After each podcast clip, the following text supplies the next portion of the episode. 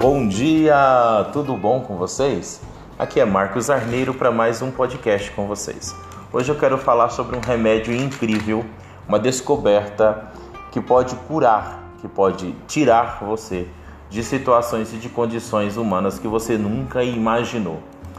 É incrível e tem um efeito rápido, quase que imediato, e ele pode te curar é um remédio caseiro, você tem em casa e você pode começar a usar a partir de hoje e ter um resultado, um benefício que você nunca pensou ter na vida, que é o abraço. E eu vou te dar cinco motivos pelos quais é importante abraçar. E quanto mais você abraçar as pessoas, você vai sentir a cura que o abraço tem. Um abraço singular, ele tem que demorar para ele ter efeito mais de 30 segundos. Um abraço todo, abraço de urso, um abraço gostoso ele tem poder curativo. Primeiro motivo, é muito bom. O abraço libera uma substância chamada oxitocina, também conhecida como hormônio do bem-estar, aumentando a felicidade geral das pessoas. O abraço também pode liberar endorfinas, mesma substância química liberada após um bom treino ou quando você come chocolate. Ela também contribui para o bem-estar. Ok? Segunda coisa, o abraço faz você sentir sexy. O benefício mais óbvio para abraço entre casais, no sentido físico, ele pode levar o casal a ter um momento divertido, relaxante e amoroso. Reduz o estresse e a pressão arterial. Isso, isso sim. Reduz o estresse e a pressão arterial. O contato físico com outras pessoas pode ajudar a reduzir o estresse. Abraçar e beijar aumenta os níveis de oxitocina, que pode ajudar a diminuir a pressão arterial, reduzindo o risco de doenças cardíacas, estresse e ansiedade. Esse ato de beijar é beijar a face, o casal beija, se beija, mas abraçar, o contato do abraço tem um poder curativo. Outro, ligação das mulheres com os bebês. O abraço também é saudável por conta do apego emocional. A ocitocina está intimamente ligada ao parto e à amamentação. Segundo o estudo, tem um papel biológico na ligação entre a mãe e o bebê ok? Terceiro, quinto, o abraço ajuda na comunicação. Um abraço não causa apenas atração. A maioria dos casais queixam-se de problemas de comunicação. As pessoas querem sentir-se compreendidas. O abraço pode ser um veículo que transmite compreensão e empatia. É muito 10, gente. É muito 10. É muito 10. Né? Os benefícios não acabam aqui. Segundo a Universidade de Carnegie Mellon, é, em Pittsburgh, né, 404 pessoas que se abraçaram é, e tiveram vínculo por esse período por por mais tempo, eles alcançaram eficácia no tratamento de doenças como a depressão, considerado hoje uma das principais doenças que causa a diminuição da expectativa de vida. Então fica muito claro o poder do abraço. 70% da nossa comunicação com o resto do mundo é considerada não verbal, utilizando muita linguagem corporal. Um gesto simples como um abraço pode ser o suficiente para demonstrar afeto, amor e carinho. Esse singelo toque é incorporado em nossas vidas desde que nascemos. Os bebês, por exemplo, reconhecem seus pais apenas pelo tato. O sentimento de segurança e conforto pode ser sentido apenas pelo toque das mãos. E esse sentimento é carregado para o resto da vida. Então, gente, o que, que a gente vai fazer? Bora abraçar! Vamos abraçar todo mundo! Vamos sair aí dando abraços verdadeiros, né? Segundo a Psicologia e a Ciência, que é uma revista, fica muito claro que esses abraços, eles podem trazer bem-estar para as pessoas, podem mover elas da condição emocional que elas estão e podem trazer elas para uma condição melhor, melhor, dinâmica, carregada de boas energias. Então vamos procurar entender isso e vamos pôr em prática, porque abraçar é bom demais. Feliz abraço para todos vocês, tenham um ótimo dia, beijo nos vossos corações. Qualquer coisa me procura. Um abraço, tchau, tchau, abraço.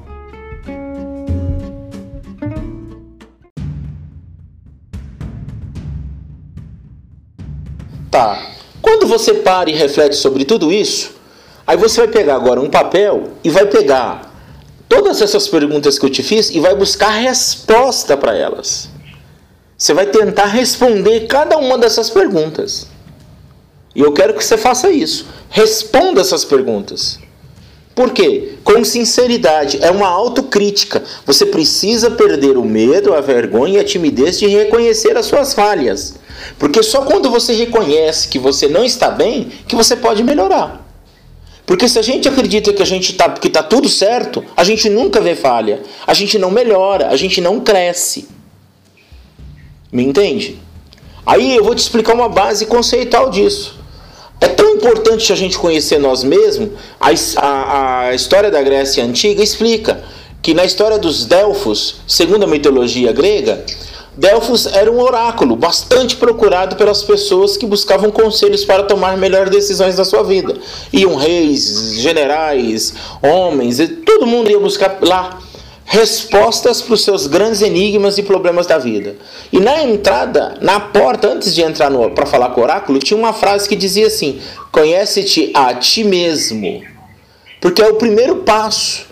Não adianta eu te dar um bom conselho, não adianta eu te dar uma boa dica, não adianta eu falar para você, olha, se você vive de venda, investe em desenvolvimento de venda. Se você vive de comércio, investe em comércio. Se você vive de culinária, investe em culinária. Se você trabalha com pessoas, investe em pessoas.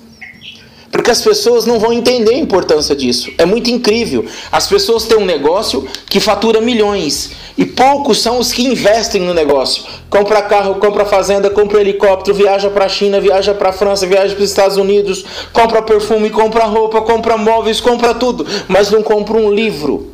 Quer dizer, não compra uma lima para molar a faca não faz uma consultoria, não faz uma reestruturação do negócio, não realinha a vida, não repensa, não cresce, não evolui. Daqui a pouco você estagna, daqui a pouco você deixa de ser um bom funcionário, um excelente funcionário. Aí chega alguém que brilha mais, mas por que, que brilha mais? Porque está mais preparado. Quando você conhece mais de si mesmo, você conhece as suas qualidades, faz uso delas.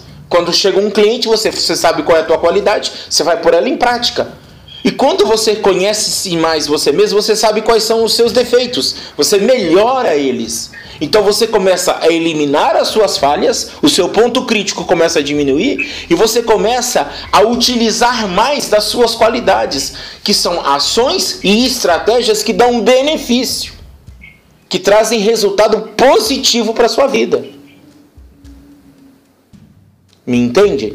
Então essa é a dificuldade que as pessoas têm. Todo mundo quer ter sucesso, mas não tem receita mágica. Tem receita prática, não tem receita mágica. A gente não compra um, um litro de sucesso, toma e fica feliz e tem sucesso equivalente a um litro. A gente constrói uma vida de sucesso, uma carreira de sucesso, repensando todos os dias as nossas falhas e as nossas qualidades, os nossos pontos fortes e os nossos pontos fracos, e melhorando, usando em benefício nosso o que nós somos bom e melhorando o que não é bom para ficar bom, para fazer uso. É sistêmico e é contínuo, é cotidiano. Todos os dias tem que fazer um pouco.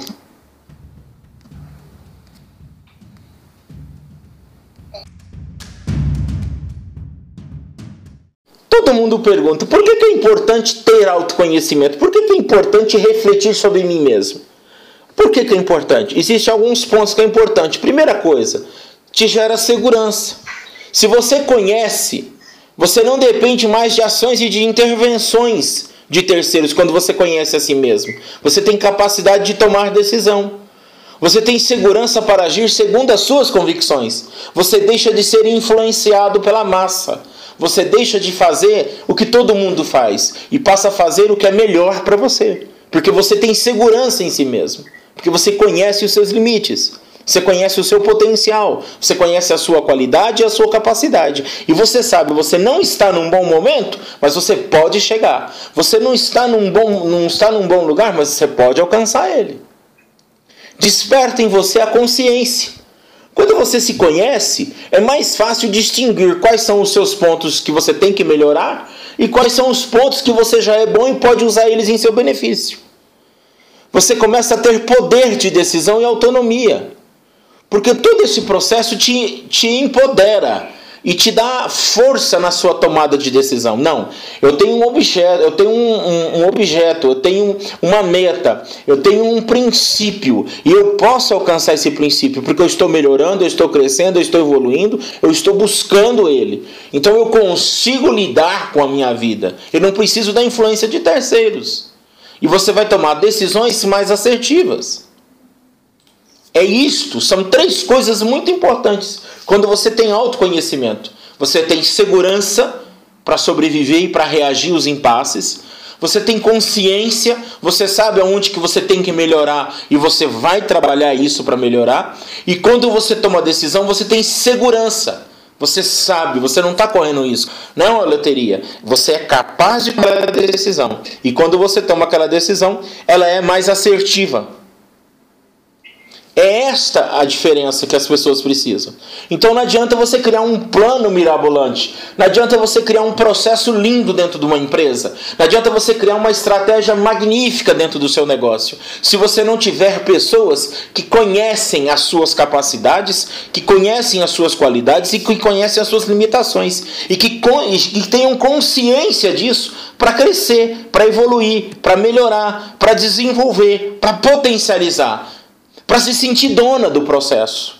É isso que as pessoas querem. É isso que os patrões buscam. É isso que os negócios buscam. Por que, que tem pessoas que começam e têm sucesso e amanhã dono de um patrimônio de 100, 200, 300 milhões? Porque eles têm comprometimento com o projeto deles. Eles têm comprometimento com a vida deles. Eles têm comprometimento com as falhas que precisam melhorar e com as qualidades estratégicas da vida deles para usar, para aplicar no cotidiano. Então, quando você vê isso, aí você vê uma pessoa que limpa o chão de uma empresa, ele limpa diferente, porque ele é comprometido. Ele não é um zelador da empresa, ele é o cara que faz a diferença na faxina. Ela não é uma recepcionista, ela é a moça que faz a diferença na recepção. Ele não é um vendedor, ele é um moço que, que faz diferença na ação comercial da empresa. Não é um cozinheiro, não é um garçom, é alguém que está ali para oferecer uma experiência nova para as pessoas. Você está me entendendo? É isso que as pessoas buscam. É isso que as pessoas querem. E é isso que as pessoas de sucesso têm. É incrível. Ainda que inconscientemente, somos frutos do meio. É fácil compreender isso quando você analisa grupos de pessoas que, por osmose, por consequência de atos, né, vivem a continuidade do ciclo vicioso das suas gerações e núcleos de convivência. É muito comum você encontrar pessoas que elas estão desempenhando uma função que o pai fez, a mãe fez, a avó, o bisavô, o tataravô, não se realizam. Elas estão ali porque é um ciclo vicioso. É comum isso daí. As pessoas perdem a ambição. Existe um, existe um contexto sobre isso que a gente fala assim: se você pegar uma galinha e criar ela com a águia, por mais que ela tente, ela nunca vai ser águia. Ela pensa como águia, ela tenta agir, mas ela não é águia, porque ela não voa alto. Galinha não voa. Galinha não é, não é, não é argoz. Galinha não é predadora. Galinha é vítima. Mas se você criar uma águia com galinha, ela vai pensar como galinha, ela vai agir como galinha, ela vai sentir como galinha, ela vai ser uma galinha. Você pega um leão monstruoso, com força de destruir uma cidade. Você prende ele numa jaula, ele vai bramir hoje, amanhã, depois, mas vai chegar um dia que ele vai cansar e ele vai ser vencido pelo cansaço, pelo tempo. Você está entendendo? Existem muitas pessoas, muitas pessoas, muitos leões, muitas águias presos em jaulas, em gaiolas, se sentindo galinha, vítima da circunstância, vítima da consequência, vítima do ciclo e do processo da vida.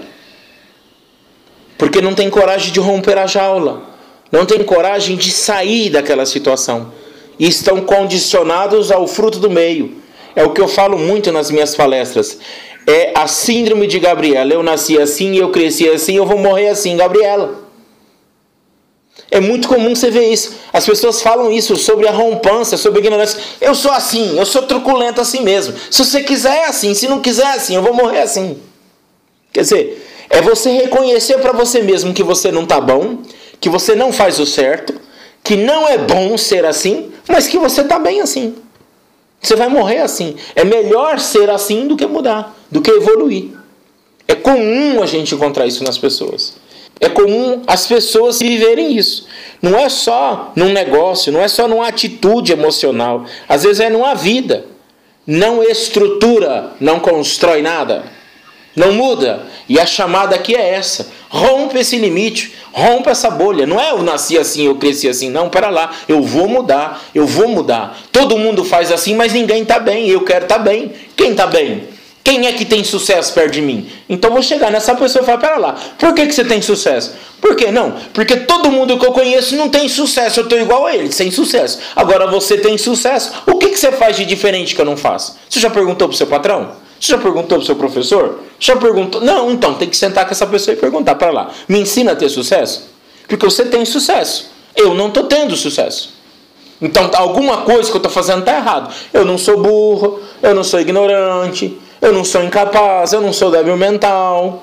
Então por que, que eu não consigo? Porque eu estou agindo errado. Então o que, que eu tenho que mudar? Como é que eu mudo? Como é que vira a chave? É essa a proposta. Vamos virar a chave.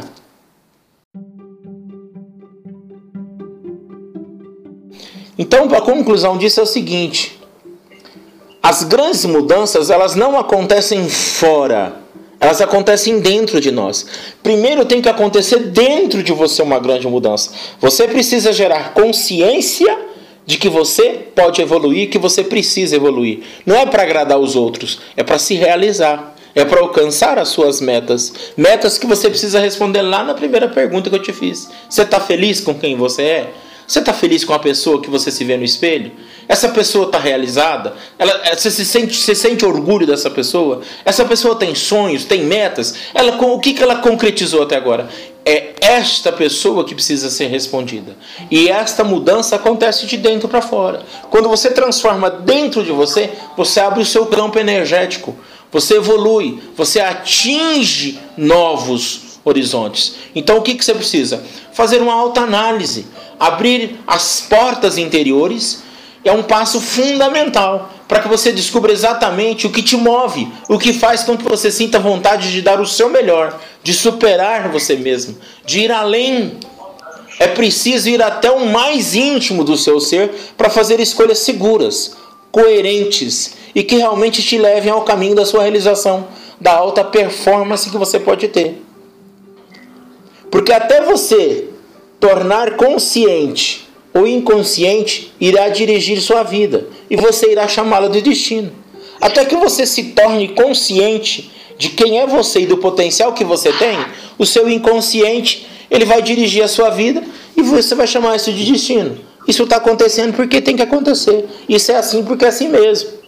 É o destino. Quando na verdade não é assim. O maior e o princípio mais básico de tudo isso é autoconhecimento, é busca, é fome, é desejo de crescer, é vontade de mudar o seu estado, o estado atual para o estado desejado.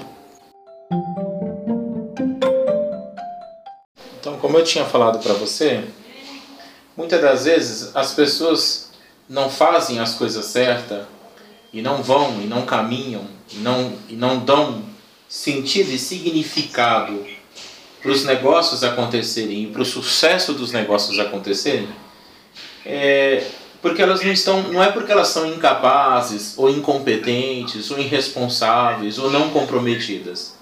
É porque elas não estão prontas. Não é por falta de vontade, mas sim por falta de habilidade, de conhecimento. E quando você analisa isso daí, você descobre que na grande maioria das vezes, na grande maioria das vezes, as pessoas estão assim por questões pessoais. A vida pessoal, o modo, a criação, a cultura e a condição que você vive como, como indivíduo, ela influencia, ela pode beneficiar, como ela pode influenciar negativamente no seu, no seu trabalho, nos seus sonhos, no seu projeto e no seu profissionalismo. Existe uma grande influência disso. Então o que, que acontece? Antes de mais nada, a gente precisa passar por um processo.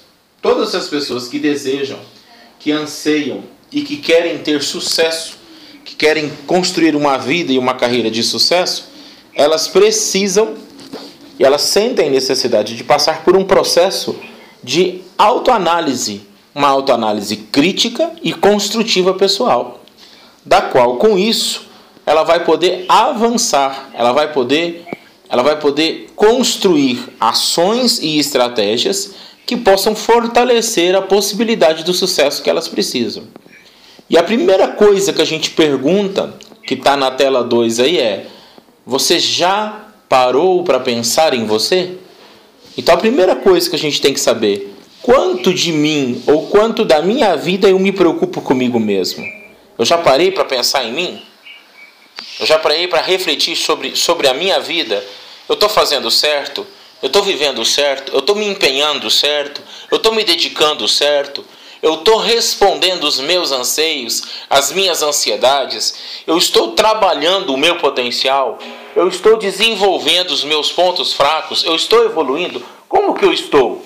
A gente tem que fazer uma autocrítica para nós mesmos, perder o medo, a timidez e a vergonha, assumir os erros, assumir as falhas e trabalhar, construir algo que solidifique o nosso sucesso.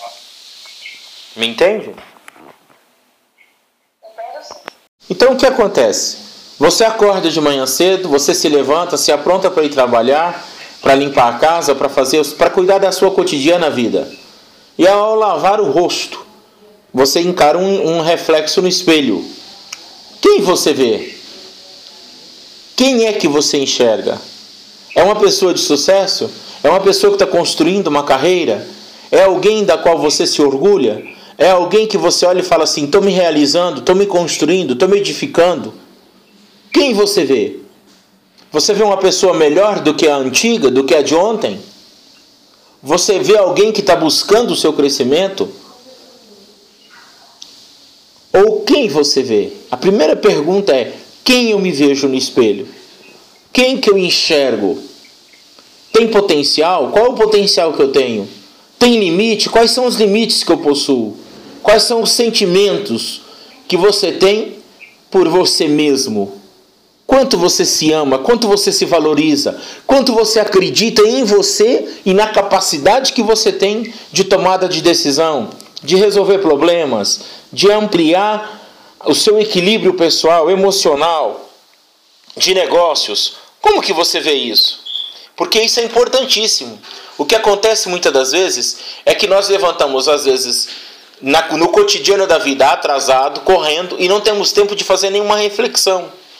Nós não temos tempo nem de olhar para nós mesmos e de criar planos e projetos. E a gente começa a viver a vida por osmose.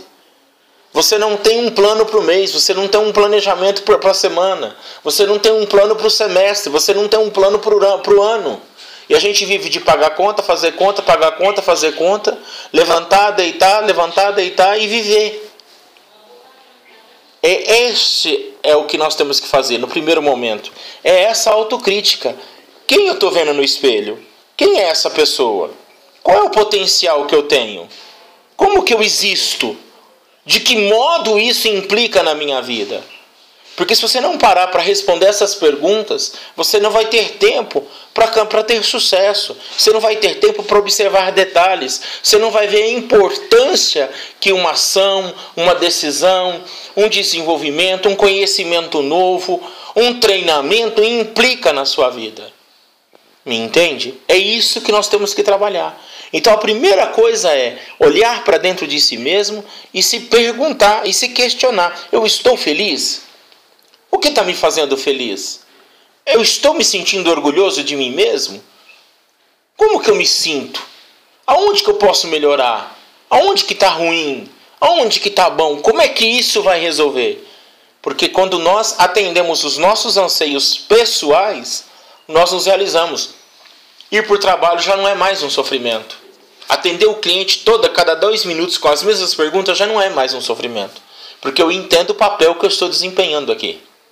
Eu entendo o papel que eu estou desempenhando dentro deste negócio.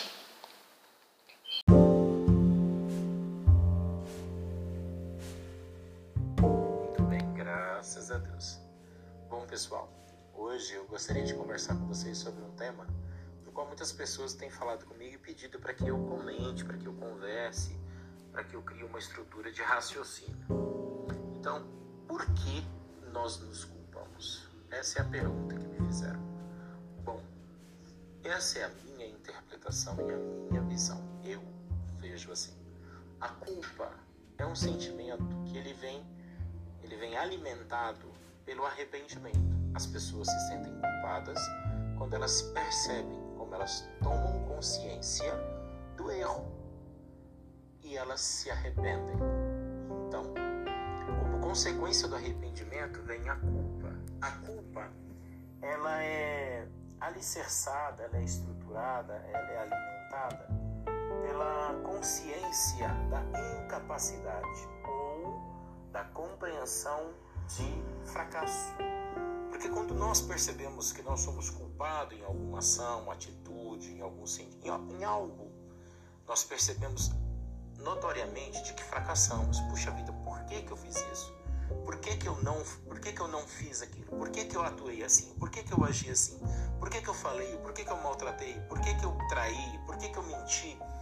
Aí vem aquela sensação de fracasso. Nossa, eu não, eu sou muito ruim. Eu fracassei. Eu podia, eu tenho consciência que eu podia fazer o certo e não fiz. Eu tenho consciência de que eu podia fazer o melhor e não fiz. Eu tenho consciência de que eu podia honrar e não honrei. Eu tenho consciência de que eu podia respeitar e não respeitei. Eu tenho consciência de que eu podia amar e eu não amei. Fracassar é a consequência mais clara da consciência da sua capacidade. Quando você toma posse, quando você tem consciência de que você é capaz, de que você pode e de que você não fez, de que você não faz, te dá essa sensação de fracasso que alimenta a culpa, que vem o arrependimento.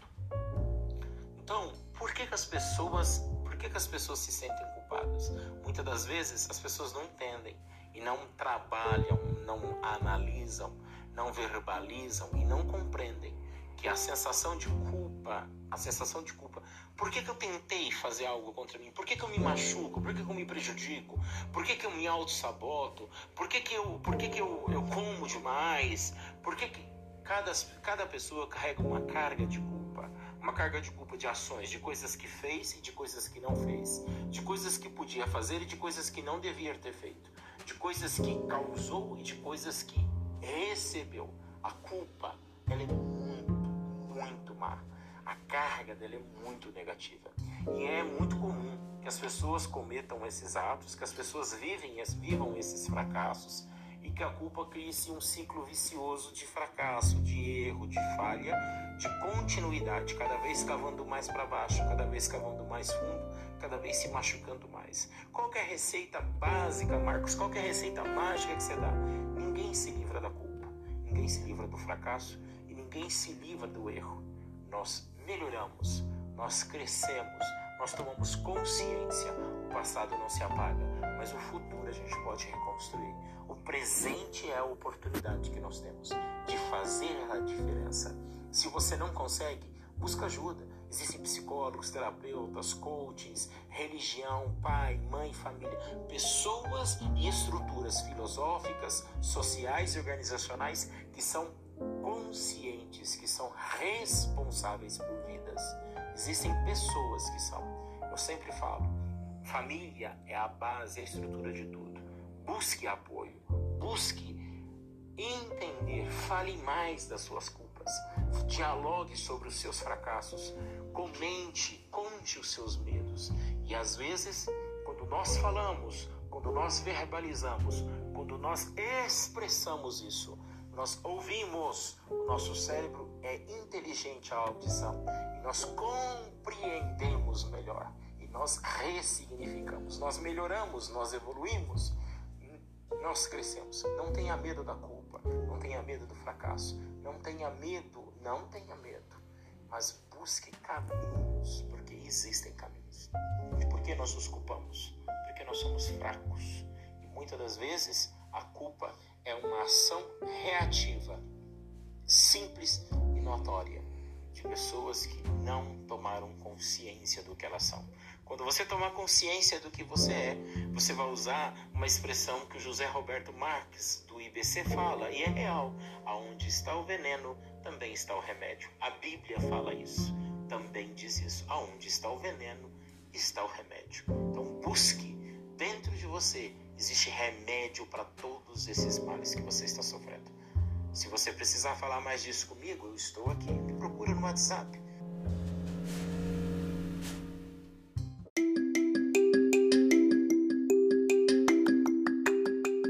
Bom dia, tudo bem com vocês? Espero que vocês estejam desfrutando desta manhã, da paz, da alegria e da felicidade que se pode ter quando despertamos e nos deparamos com uma manhã linda, maravilhosa, de um dia perfeito, com oxigênio, umidade, densidade. Pode ser que esteja chovendo, sol, calor ou frio. Pode ser que esteja um dia alegre, festivo, de muita luz, ou um dia cinza.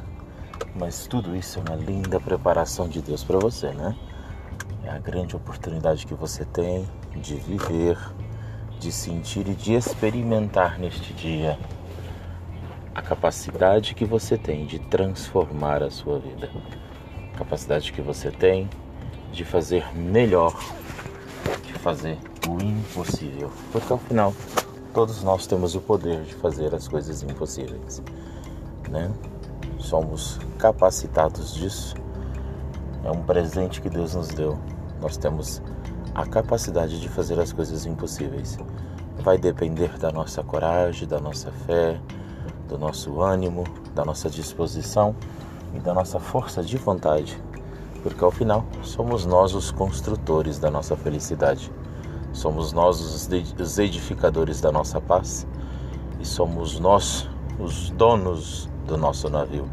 Somos capitão do nosso destino, temos na mão o leme e direcionamos para onde queremos ir. Se não tiver vento, assopre. Se não tiver força, reme. Se não puder remar, aproveite a corrente das águas. Mas com certeza alguma coisa te favorecerá para você chegar no seu porto, no seu destino, no local que você tanto almeja estar. Hoje eu queria falar com vocês sobre algo incrível algo fantástico que a gente experimenta ao longo da vida. Nós nascemos, pertencemos a uma família, um grupo, uma entidade social chamada família, uma instituição corporativa firmada no vínculo do amor, da genética, da biologia, da química e da ascensão espiritual de Deus derramada sobre os patriarcas, as matriarcas, que vem gerando filhos, que tem filhos, que tem filhos, e que a concepção de tudo isso gera famílias. E as famílias são um bem precioso na Terra. Não importa o modelo, o tipo, a constituição, a formação, mas se houver amor, é uma família. Né? Não importa a cor, etnia, não importa a posição financeira, geográfica, demográfica, se mora no centro, na zona sul, no morro, na favela ou na invasão. É uma família. E o que as famílias mais precisam e menos têm é amor, é união, é disciplina no amor, é disciplina no ato da constituição familiar.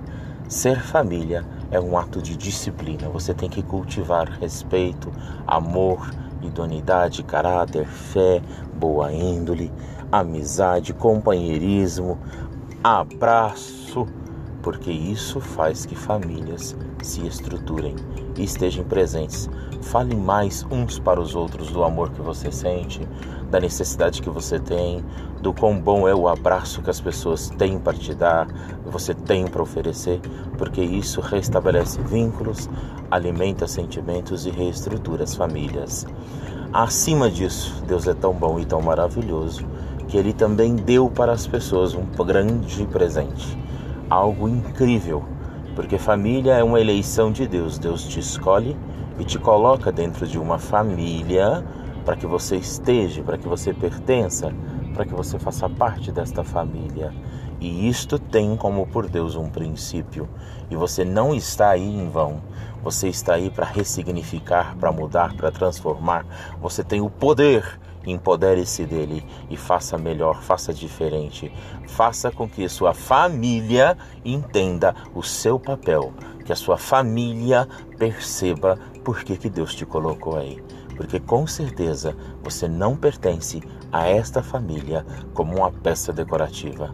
Talvez seja a sua alegria, a sua felicidade, a luz, o seu discernimento, o seu entendimento, a sua espiritualidade, o seu dom de abraçar, de acolher, de aconselhar. Famílias precisam de peças fundamentais, de pessoas que têm que são destinadas por Deus para cumprir, para idealizar, para estruturar os papéis das famílias. Então hoje Hoje eu estou muito, muito, muito. Por quê, Marcos? Por que você está tá falando tanto de família? Porque nós estamos passando por um processo muito difícil na nossa família. Nós estamos passando dias de dores, de choros na nossa família. E é incrível o poder que uma família tem. Porque a minha família se uniu de uma forma, o núcleo familiar meu se uniu de uma forma que é incrível, é fantástico. A todo momento tem alguém falando de Deus, orando, clamando, aconselhando e motivando para que a gente não esmoreça, para que a gente não caia. Então isso me fez entender, me fez convidar vocês para este raciocínio.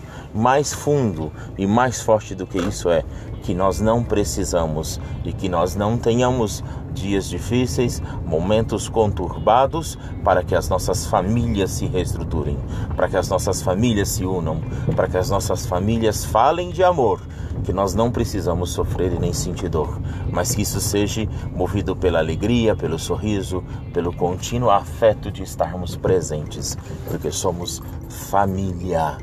Bom dia a todos, lembrem-se de que vocês são um presente de Deus sobre as vossas próprias vidas.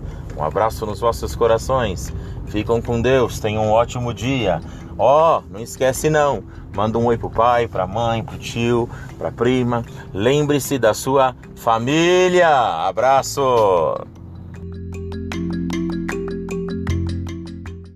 A nossa vida, ela é um sistema. Por que, que ele é sistema? Porque ele é autônomo.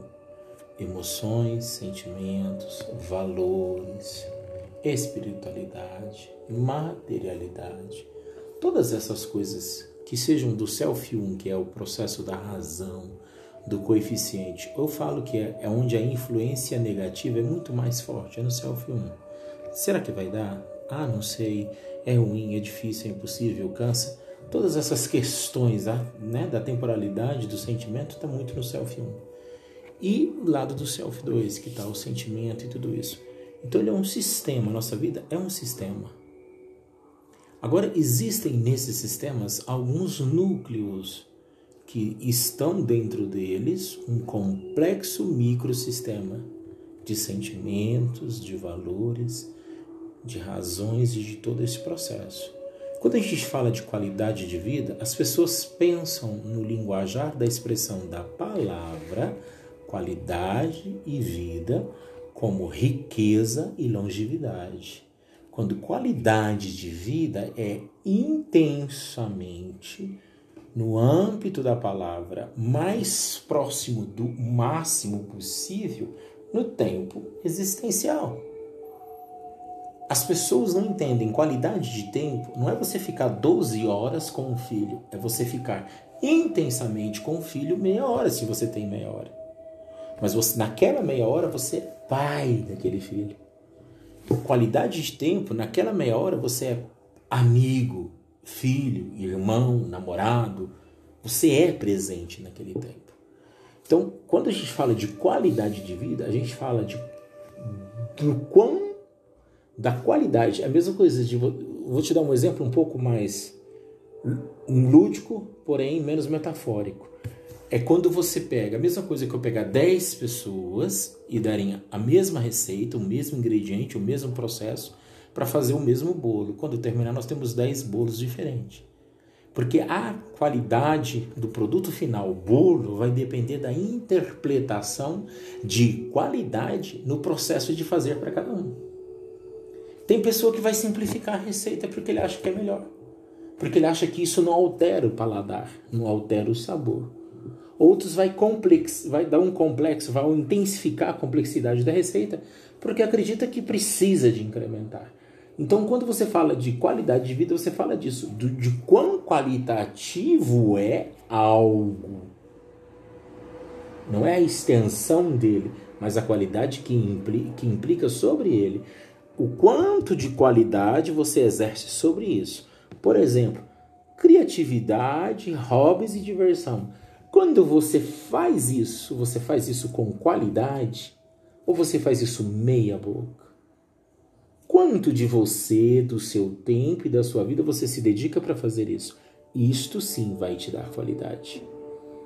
Você não dispõe 20 horas por dia para hobbies, mas você dispõe meia hora por semana, então nesta meia hora, sentar no piano e tocar e deixar que as suas emoções fluam é algo que te faz elevar a alma. Então, quando você fizer assim, você vai elevar a sua alma.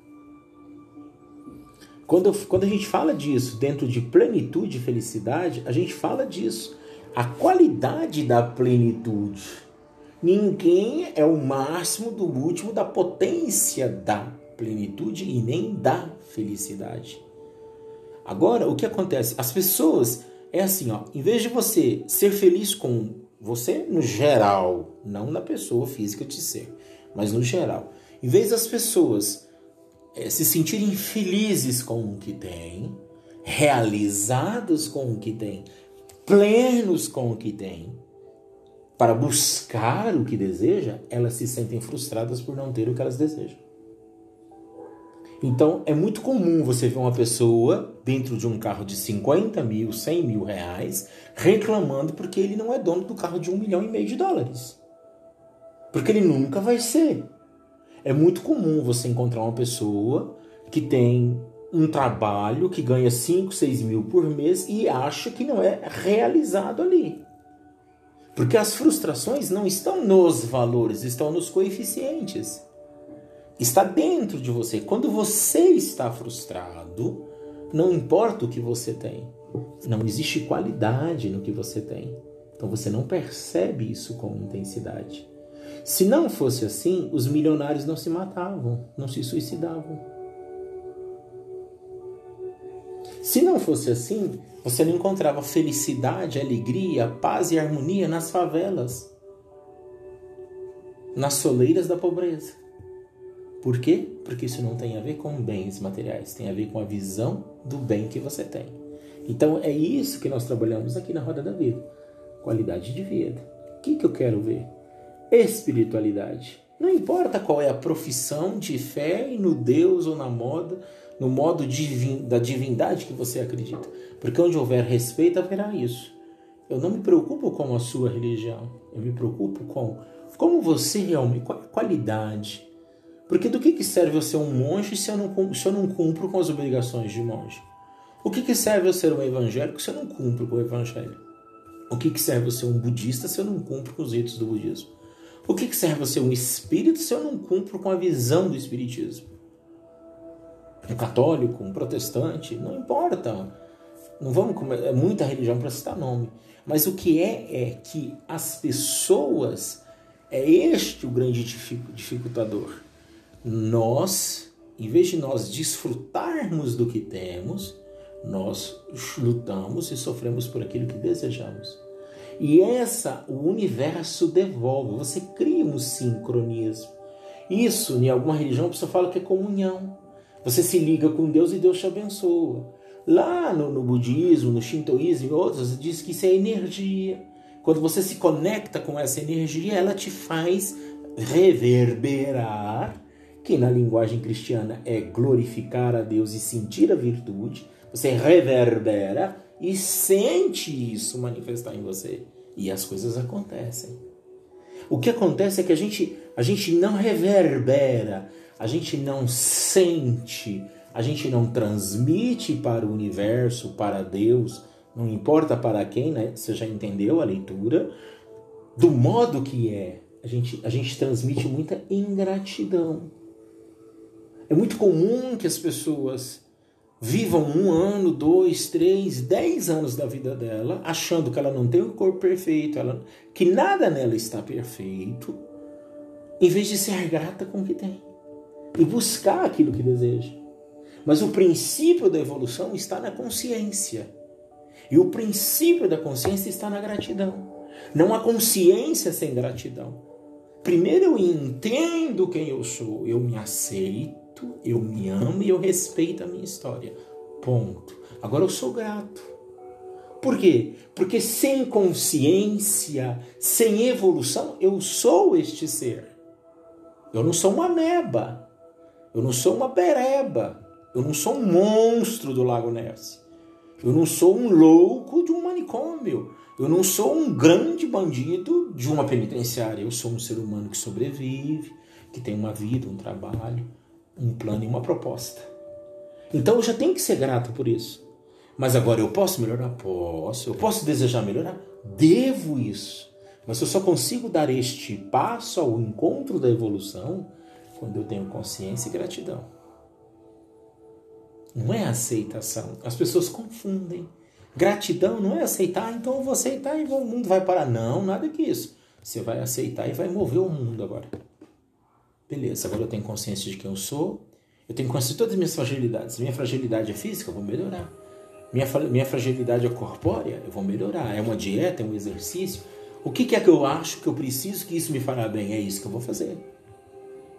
É namorar, vou namorar. É casar, vou casar. É, é buscar uma religião, vou ter uma religião. É praticar um hobby, vou praticar. Você entendeu? Aí eu começo a dar qualidade para as pequenas coisas que elas acontecem. Girando a roda. Quando a gente fala do pessoal, a gente fala do verbo. Sabe? Ele é intransitivo de. É eu. É do eu, do eu, do análogo lá dentro. Eu. Do mais profundo de você mesmo. Por que tem que ser assim? Porque é daí que saem todas as diretrizes para as suas tomadas de decisão de você mesmo. Por mais que eu te influencie, eu não te conduzo. E por mais que eu te conduza, eu não te seguirei a vida inteira. E por mais que eu queira te seguir a vida inteira, você vai ter as suas tomadas de decisão. Você me entende?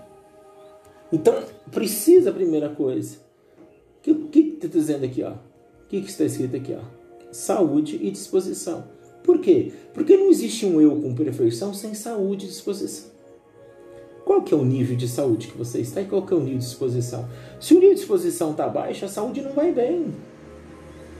Aí você encontra pessoas em corpos distorcidamente saudáveis com ações distorcidamente não saudáveis. Por quê? Porque a saúde é um estado antes de corpóreo, de espírito. Se você não se sente bem com você mesmo, você pode ter o corpo mais perfeito do mundo que ele ainda continua com defeito. E como que eu te provo isso? Pessoas que são entorpecidas e enlouquecidas com plástica. Por quê? Porque ela não consegue enxergar a beleza nela. Porque tá nela, tá dentro dela. Ela não curou o mal primário, o mal, o mal mais rudimentar dela, que é ela mesma. Então, se você vestir ela de ouro, diamante, rubi, esmeralda, vai falar, tá pouco. Não tem, não tem valor. Porque ela não vê nela valor. Então a gente trabalha isso. Quando a gente fala de desenvolvimento intelectual, por quê? Por que isso? Porque não existe um eu, não existe um ser pleno sem conhecimento. Agora as pessoas não entendem. Claro, você, todo mundo pode estudar e todo mundo deveria ser PhD em alguma coisa. Mas não é essa a proposta aqui. A proposta é de desenvolver a intelectualidade. Porque todo mundo tem um nível de intelectualidade que pode ser trabalhado.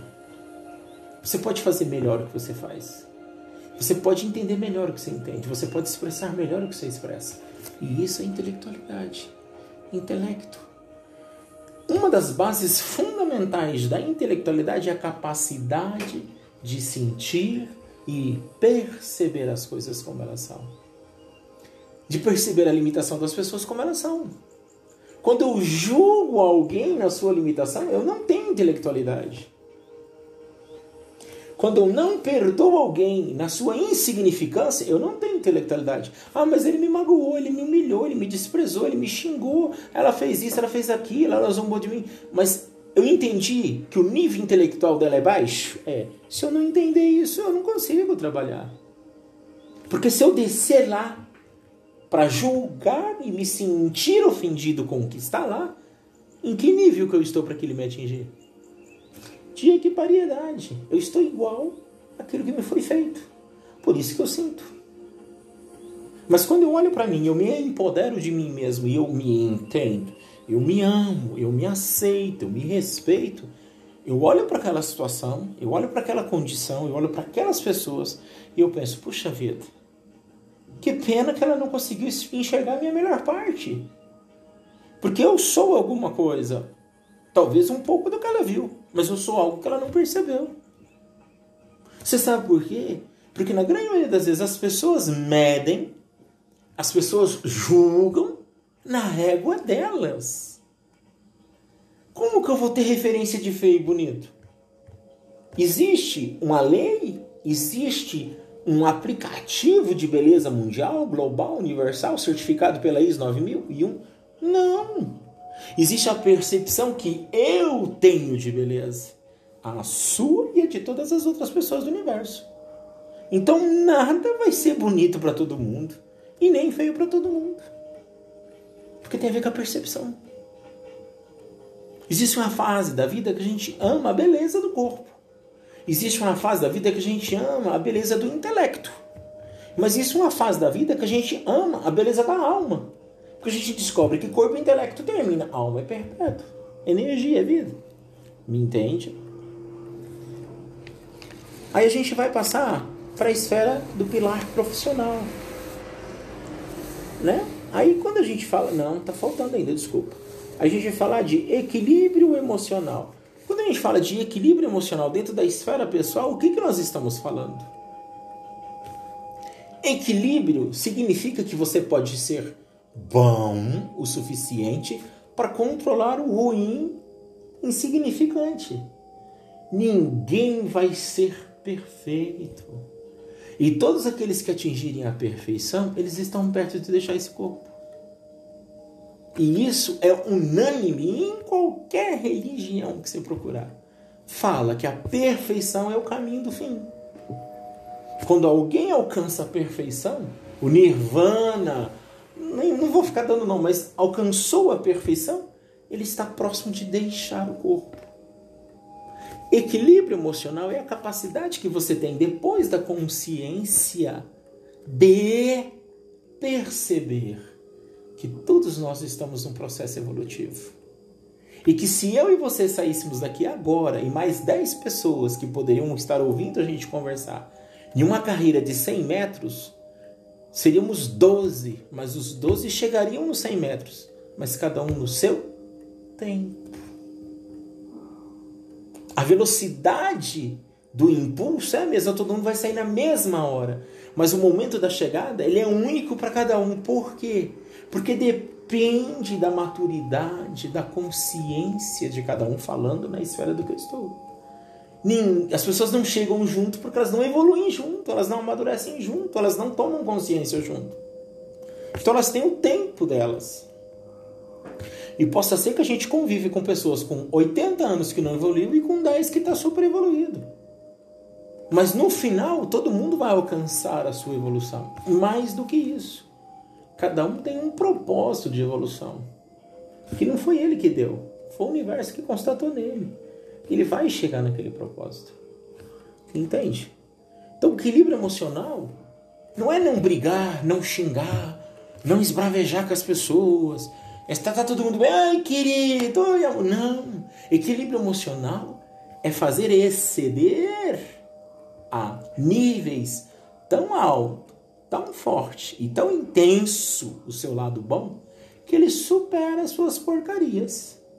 E ao mesmo tempo você consegue olhar para a sua volta e entender que cada pessoa tem um tempo para chegar lá. Aí você consegue perdoar. Aí você consegue entender que as pessoas fizeram o que fizeram, falaram, agiram, em detrimento da falta de equilíbrio emocional, da falta de desenvolvimento do nível do que elas tinham para trás do que nós já falamos na roda, que talvez era baixo.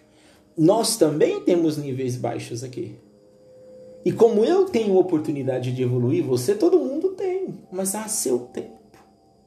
E muitas das pessoas não tiveram a oportunidade que você está tendo de estar sendo assistido por um psicólogo, por dois, por um coach.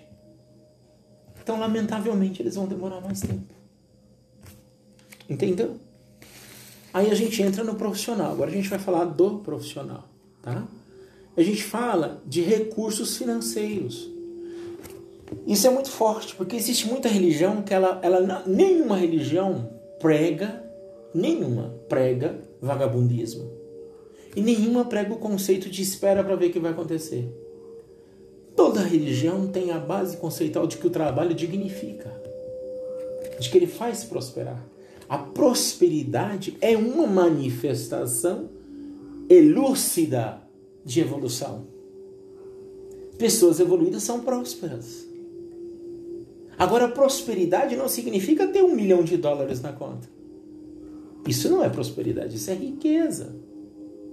Isso é bens materiais que estão sujeitos à tributação, a governo, a plano Collor, a, a dólar, a cotação de euro em yen. Isso não é prosperidade. Vem da condição de que você evolui e se torna pleno. Entende isso? A gente pode falar de contribuição social. Porque a contribuição social as pessoas não entendem. Aqui, quando fala contribuição, todo mundo pensa em caixa financeiro e imposto. E não é isso. Imposto é obrigação tributária. Na contabilidade a gente diz é obrigação contributária. Por quê? Porque você coabita um planeta que precisa coexistir com você. E como você está em detrimento contra ele, porque não é a árvore que polui a, a, a, o rio, é nós que poluímos o rio e a árvore. Então somos nós que temos que pagar os impostos para que o planeta continue girando. Ainda que as pessoas não administrem, que é uma outra coisa que não tem nada a ver, mas é, não é aí. Aqui a gente fala de contribuição social que vem também da consciência. O que, que eu posso e não faço? E se fizesse, faria bem a algo ou alguém? O que, que eu posso e não faço? Posso pegar você como um exemplo clássico? Você tem um, um dom que é tocar. Você já pensou de de repente, uma tarde no mês, um exemplo bobo, pegar o seu piano, pôr dentro de um carro e ir num asilo tocar músicas saudosas antigas? Ia trazer o que? Recordação, lembrança. É uma coisa que você poderia fazer. Mexe o lúdico emocional das pessoas e não faz. Talvez da sua renda tirar uma cesta básica de 150 reais por mês e ajudar uma família carente. Talvez poder abraçar alguém e dar um bom conselho. Não importa, é uma ação, uma contribuição social. Entendeu? Quando nós entendemos isso, nós entendemos que nós estamos aptos para coexistir dentro de um ambiente profissional equilibrado, seguro, porque nós fazemos diferença. Pessoas que evoluem assim são aquelas que chegam primeiro, vão embora mais tarde, que elas sempre deixam mais, elas oferecem mais do que foi contratado. Elas doam mais. A meta delas é maior do que a meta pessoal, é a meta sistêmica, universal. Ela não está aqui só para ela, ela está aqui para o todo. Entendeu? Aí a gente vem no final. Por quê? Porque você entende que, primeiro, você precisa ter qualidade de vida para você ter um pessoal equilibrado, para ter um profissional de qualidade e agora você vai começar a desfrutar de relacionamentos. Quando a gente fala família, por que a gente fala família? Porque família é a base de tudo. É a base de tudo. Nós, eu só estou aqui porque eu tive um pai e uma mãe. Que teve um pai e uma mãe, que teve um pai e uma mãe, que teve um pai e uma mãe, e a história se perpetua. O ciclo sem fim. Então, por que, que Deus colocou você, Maomé, Torá, não importa, Shiva, não sei quem foi, o nome que as pessoas dão. Mas por que, que você veio desta? Talvez você veio para quebrar um ciclo. Talvez você veio para mudar algo. Existe um motivo para você fazer parte dessa história. E talvez o problema que te distancia da sua família é o limitador para você mudar a história. É o obstáculo que você precisa ultrapassar para você fazer o que você veio fazer na história da sua família. Mas é a reflexão sua. Por que, que a gente fala de desenvolvimento amoroso? Porque nós fomos feitos para nos relacionar. E quando a gente fala de amor, a gente fala de amor mais amplo do que casal e conjugal. A gente fala de amor de trabalho, amor de cooperação, amor social, amor familiar, amor, amor na amplitude do que é o amor, em toda a esfera. Não adianta você ter um relacionamento fantástico com, com, com, com um par amoroso e não ter um relacionamento fantástico com um amigo de trabalho. O par amoroso você não fica 12 horas por dia, o amigo de trabalho você fica. Entende isso? A gente fala de vida social. Porque a gente não vive dentro de uma bolha e nem dentro de uma ostra. O nosso espaço comum é muito grande. Ele é muito amplo. Então nós temos que socializar. Porque muitas das vezes, veja bem, se eu não encontro você e se você não me encontra, quanta coisa o nosso encontro gerou de benefício para mim e para você? E de onde ele veio? Ele veio de um vínculo social. Quantas pessoas poderiam ter a oportunidade de te conhecer e de com você evoluir em alguma coisa e não puderam? Porque você, quando fala de certas coisas e filosofias, é maravilhoso te ouvir. O conhecimento que você tem, quantas pessoas poderiam ouvir isso? E se tão somente uma dessas todas que pudessem ouvir, aprender, se fosse em prática um ensinamento, quanto você poderia ter mudado no mundo? Entendeu? Então, quando a gente fala de roda da vida, a gente fala de um ciclo. É um ciclo. Por isso que os níveis têm que estar equilibrados. Primeira coisa, não é evolução, é equilíbrio. Quando a gente faz o mapeamento e encontra esse desequilíbrio todo, a primeira coisa que a gente tem que fazer é equilibrar o ciclo. Trabalhar onde está baixo. Nivelar, equiparar. Quando isso começa a acontecer é, e é de dentro para fora, por isso que é do 1 para o 10, é de dentro para fora. Conclusivamente, concluidamente, isso vai acontecer. Ou os outros também vão se elevando. Aí você começa o processo de evolução. Porque o, o processo de involução ele está na introspecção. Quando você evolui, você retrai, você volta para dentro. Não, mas eu não vou, eu não, eu não, porque ele não me amou, não, porque. Em vez de a gente entender o porquê da dificuldade, a gente fica querendo contrabalancear a dificuldade com mais dificuldade. Você entendeu? Tá claro para você agora? E o que, que você me diz disso? Agora que você percebe toda a clareza do que eu estou lhe dizendo e toda a possibilidade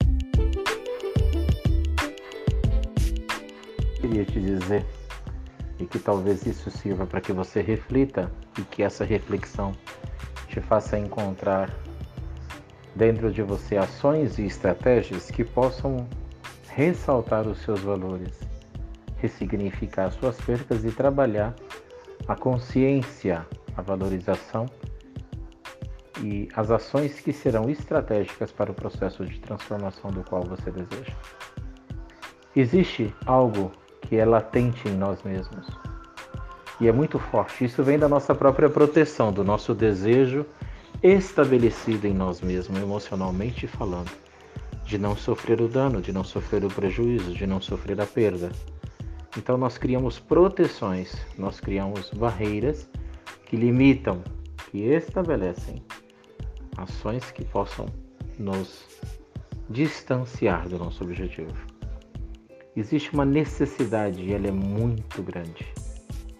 E ela é a principal ferramenta da qual todos aqueles que buscam crescimento e desenvolvimento, que buscam transformação, têm que usar essa ferramenta para que possa iniciar um processo de restabelecimento, de aliança, de pacto com as suas verdades. Nós temos que trabalhar o nosso mindfulness, o nosso mindset, nós temos que realmente realinhar a nossa vida, para que com isso nós possamos fazer ressaltar em nós o que já está em nós, o que sempre existiu e o que nos condiciona a poder seguir adiante. É difícil, humanamente às vezes parece impossível que a gente deixe alguns hábitos, abandone alguns costumes e mude definitivamente ações, que a gente utilize novos métodos, que a gente assimile novos conhecimentos que a gente se condicione a um processo de transformação. Humanamente, a nossa psique ela trabalha vertiginosamente, ela trabalha todos os dias incansavelmente para que a gente não restabeleça caos, para que a gente não mude. Porque toda mudança ela vem com um caos. E o caos desestabiliza. E muitas das vezes a gente não quer desestabilizar. A gente não quer perder o controle. É tudo uma questão de controle. Na grande maioria das vezes, a gente não quer perder o controle. A gente não quer perder o controle nem dos nossos erros, nem das nossas falhas, nem dos nossos maus costumes. Nós nos acondicionamos, nós nos confortamos, nós criamos uma zona de conforto, uma redoma de vidro e nos escondemos dentro dela. Por quê? Porque para nós é muito melhor lidar com um monstro que você conhece todos os dias e alimentar o cachorro que você tenta educar na sua vida, o monstro do fracasso e o cachorro da indecisão, do que você abrir a porta para o desconhecido, para o novo. E nós somos dados a ego, a conceitos, a preconceitos, a crenças limitantes a crenças que são estabelecedoras de todas as diretrizes das nossas vidas. E é muito comum que nós nos escondamos atrás da suposta verdade da qual nós queremos comprar e vender para as pessoas. Não existe, e eu digo para você isso abertamente hoje, nesse momento, não haverá nenhum sucesso na sua vida não haverá nenhum sucesso em tudo que você se propõe fazer se você não fizer dentro de você primeiro. Se você não organizar o seu coração, a sua mente, o seu espírito, a sua alma, o seu corpo, suas vontades, seus desejos, se você não valorizar cada um dos seus pontos fortes e fracos, cada uma das suas capacidades e fragilidades, se você não dialogar com você mesmo e se você não se tornar amigo da sua fraqueza, e se você não entender a sua fragilidade, e se você não se estruturar, não vai existir força, não vai existir transformação, não vai existir caminho, não vai existir novidade, não vai existir ressignificação. O que muitos querem e o que muitos desejam e o que muitos fazem consigo mesmo, na grande maioria das vezes, é enganar-se, é culpar o terceiro. Mas é muito simples de te explicar se tudo aquilo que você quer mesmo e se você deseja de verdade para você, por que, que você terceiriza para os outros? Por que, que você depende das pessoas para o seu sonho realizar? Por que, que você depende das pessoas para você ter sucesso no seu trabalho? Por que, que você depende das pessoas para você ser feliz? Por que, que você depende das pessoas para ser honesto? Por que, que você depende das pessoas para você ser sincero, fiel e ter um relacionamento? Por que, que você depende das pessoas para se sentir livre, para sentir o seu corpo, para se sentir apto? Por que, que você depende das pessoas? Por que, que você se apega a essas leis e a essas ordens ditas e prescritas como nível de sociedade? Quais são os modelos certos? Bom, se todos os seus modelos são certos, por que, que eles não deram certo? Por que, que a sua vida ciclicamente continua tendo ações cíclicas? Sobe e desce, sobe e desce, sucesso e fracasso, sucesso e fracasso. Por que, que mais tempo você tem de fracasso e menos tempo você tem de sucesso? Se você é uma pessoa que conquista, por que, que as suas conquistas não demoram? E por que, que os seus fracassos tendem a ser longos? Se realmente existe conquista, por que, que ela não fica com você mais tempo? Essas perguntas você precisa fazer para você mesmo na ordem que você tem que fazer e na intensidade que você precisa fazer. Eu não estou aqui dizendo que isso é verdade. Eu só estou te oferecendo um monte de questionamentos. E a essência de todos eles possa ser que, então somente você vai dizer para você mesmo, possa fazer você saltar um quadro novo. E possa ser que você vislumbre com isso possibilidades, expectativas, expectativas, perspectivas, novidades. Talvez você precisa ser inventivo. Por que, que você lida, como regra geral, com tudo e com todas as coisas com a mesma maneira? Será que você não percebe isso?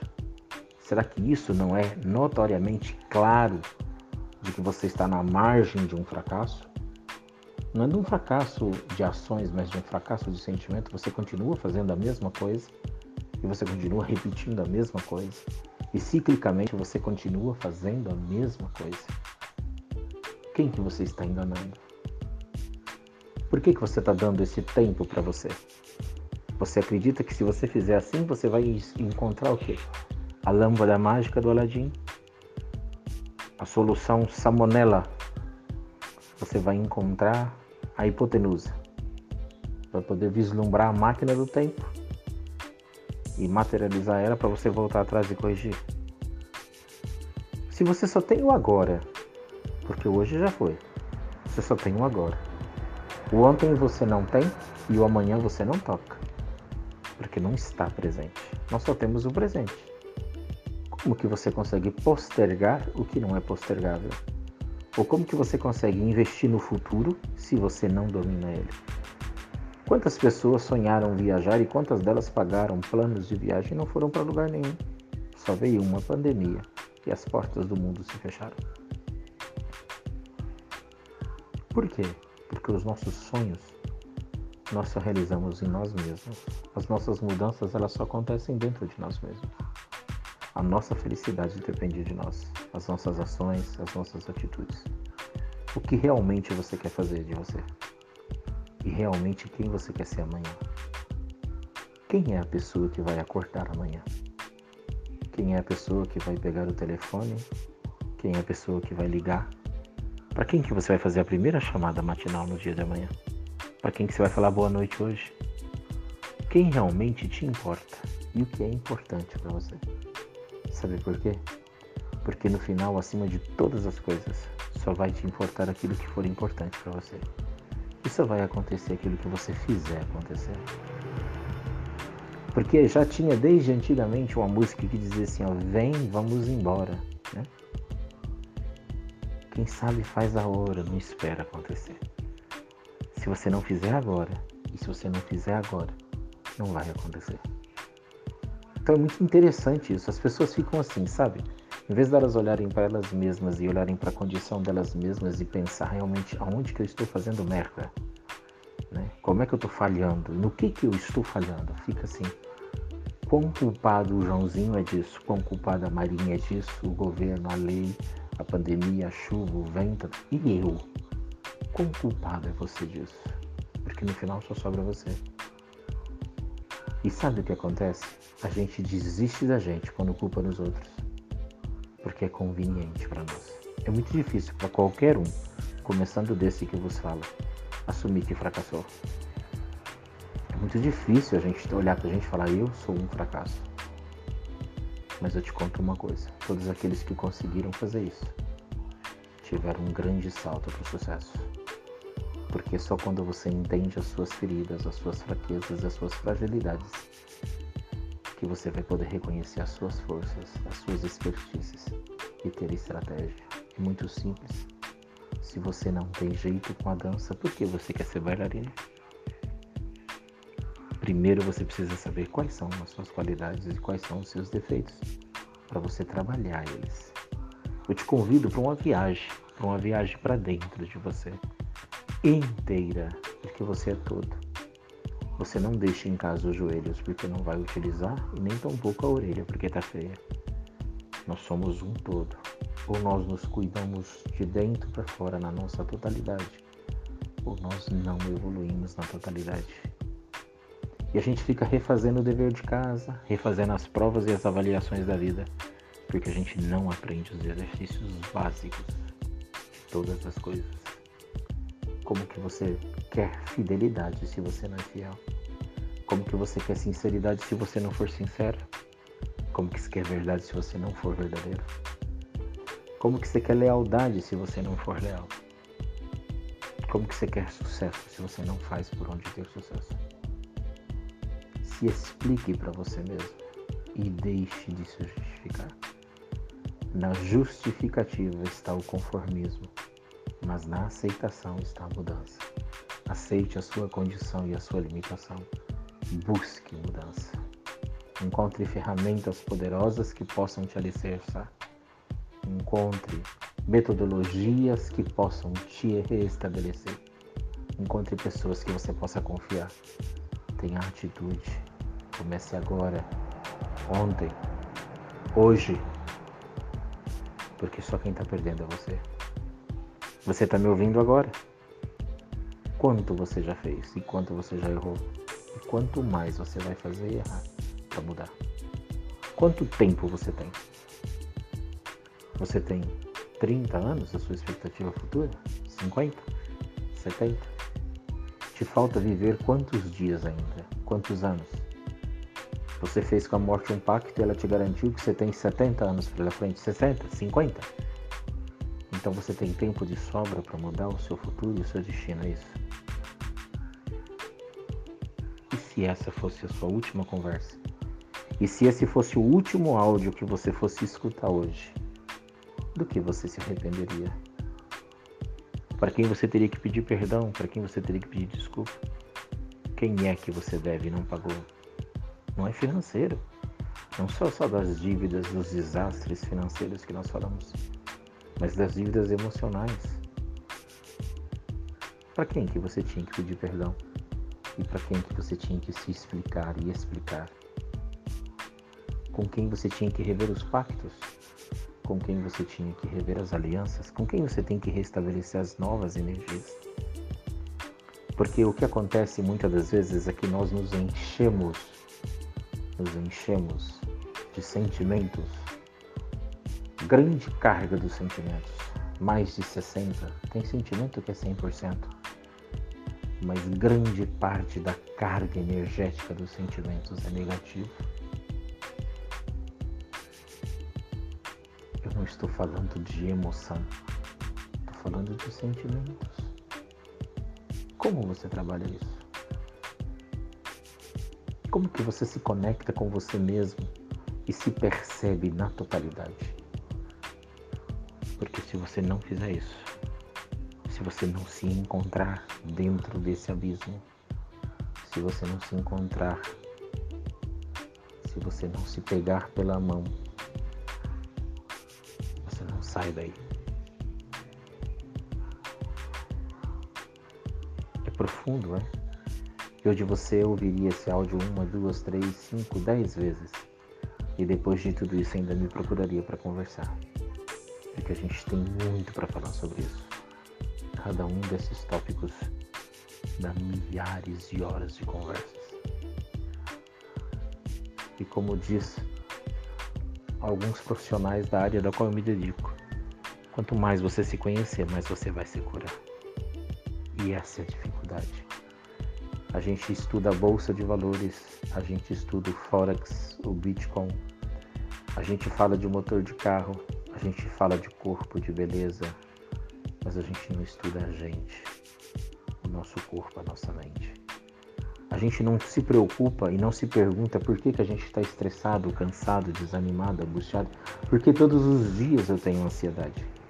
É porque eu sou ansioso. Então a gente cria uma crença limitante. Eu sou ansioso, é de família é de família sofrer? Quer dizer então que você vive uma vida de purgatório. Você não está num, num planeta Terra, você está no purgatório. Você está pagando um karma. É isso? É nisso que você acredita? Porque é isso que você vive. Se um dia você parasse para pensar e para sentir e para perceber tudo o que você pode pensar, sentir e perceber, talvez você teria uma comunicação fluida com você mesmo. e as portas se abririam, seu cérebro iria expandir, sua mente ia se reconectar e você ia caminhar por locais e por reações e por sentimentos e por emoções que faz muito tempo que você não caminha. Cuidado com as proteções enganosas do cérebro, do ego. Muito cuidado. Quando a gente fala de ego, as pessoas pensam que ego é egoísmo e egocentrismo. Também é. Mas ego também é percepção e a capacidade que as pessoas têm de pensar em sobreviver tão somente. Sobreviver vem de sobrevida. É isso que você quer para você? Uma sobrevida, quase uma vida. Sobrevida não é uma vida, é quase. Eu gostaria que você tivesse uma vida inteira, plena e total. Mas para isso, você precisa desnudar-se de você mesmo, esvaziar, desaprender o que você tanto sabe para aprender o que você precisa. É uma reflexão. Talvez tudo que eu estou dizendo aqui, ao final desses 17 minutos, você vai falar que merda é isso. E eu concordo. Mas até a merda, se ela for muito bem usada, ela é esterco e gera vida para uma plantinha. Repense, ressignifique, mude.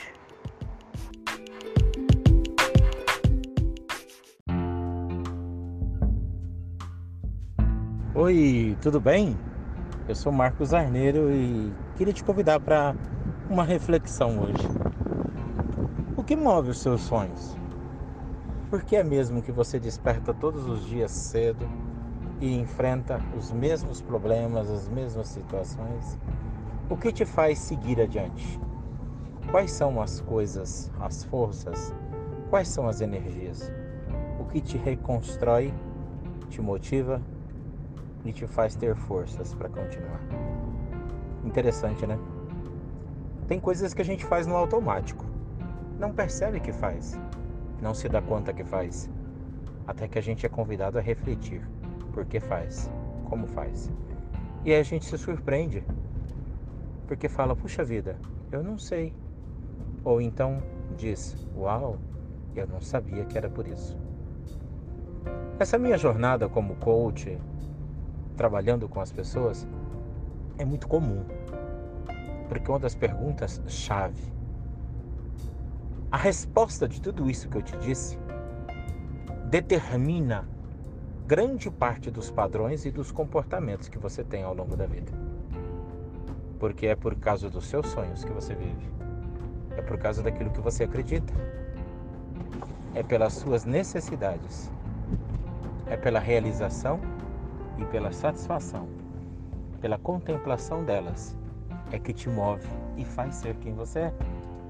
Ou do contrário, você não vive.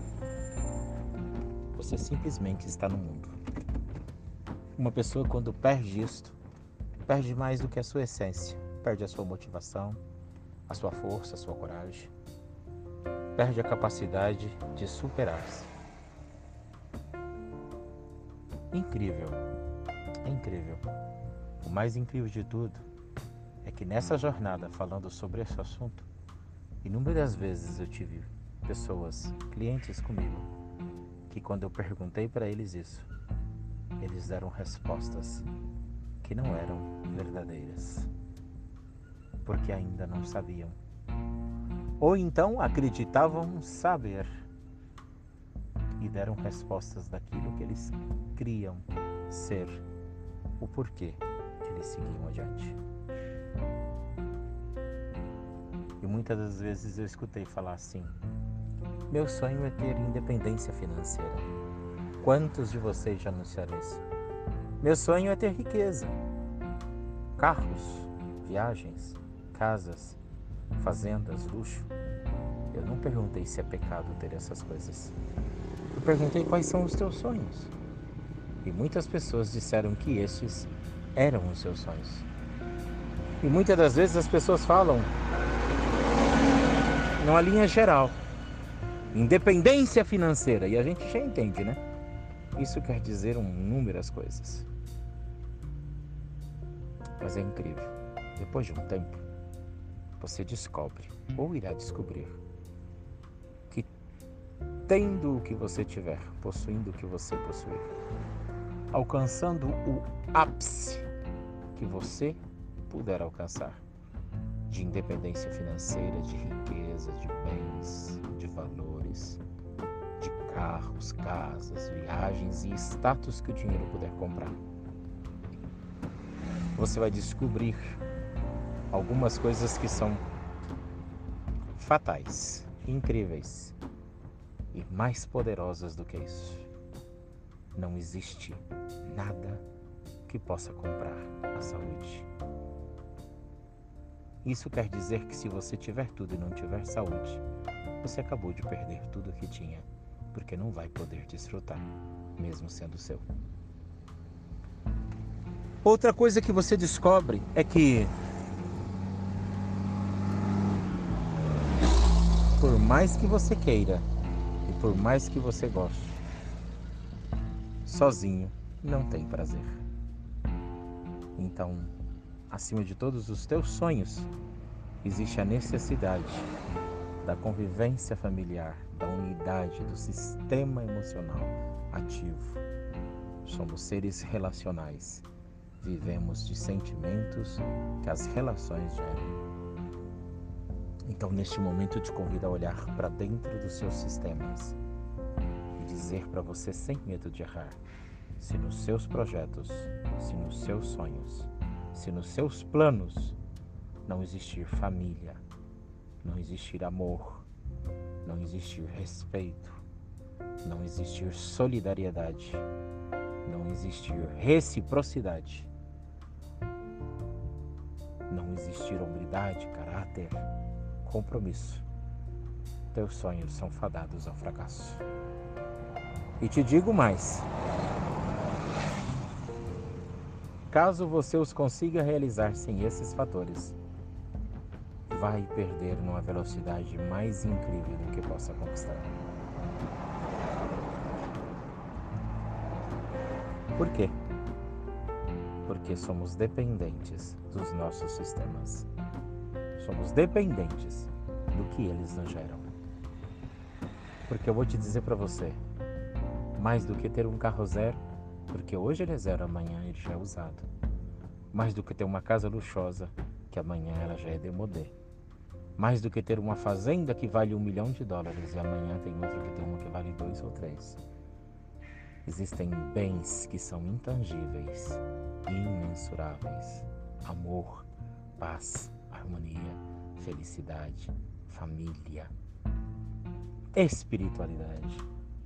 Coisas que fazem com que essas outras coisas, com que esses bens sejam alcançáveis, tangíveis, possíveis e desfrutáveis. Então hoje eu te convido a fazer uma pergunta. Eu parei aqui no meio da estrada para fazer essa reflexão com você. A gente está terminando então agora depois que você escutou tudo isso e a gente te deu um banho de realidade, eu te pergunto: o que te move todos os dias? Quais são os teus sonhos? O que faz você despertar pela manhã? O que te dá certeza, confiança? Que gera em você aspectos de qualidade, intensidade, capacidade e valor para que você continue a sua jornada? Porque acredite, você dependerá deles plenamente, constantemente, até o último dia da sua vida. Fica com Deus, beijo no coração. Até breve.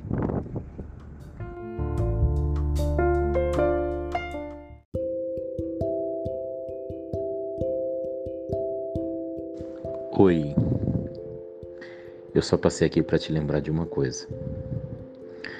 Quando nós iniciamos uma viagem de regresso ao encontro com nós mesmos, com a nossa essência, com o nosso estado inicial, antes da negatividade que a gente acumula, dos conflitos que vive, dos problemas que passa, dos relacionamentos tóxicos que a gente permite viver, estar e pertencer, quando a gente vai se libertando de tudo isso, vai se liberando de tudo isso e vai saindo de tudo isso, a gente vai deixando não só a energia densa, a gente se sente mais leve, porque realmente a gente está mais leve.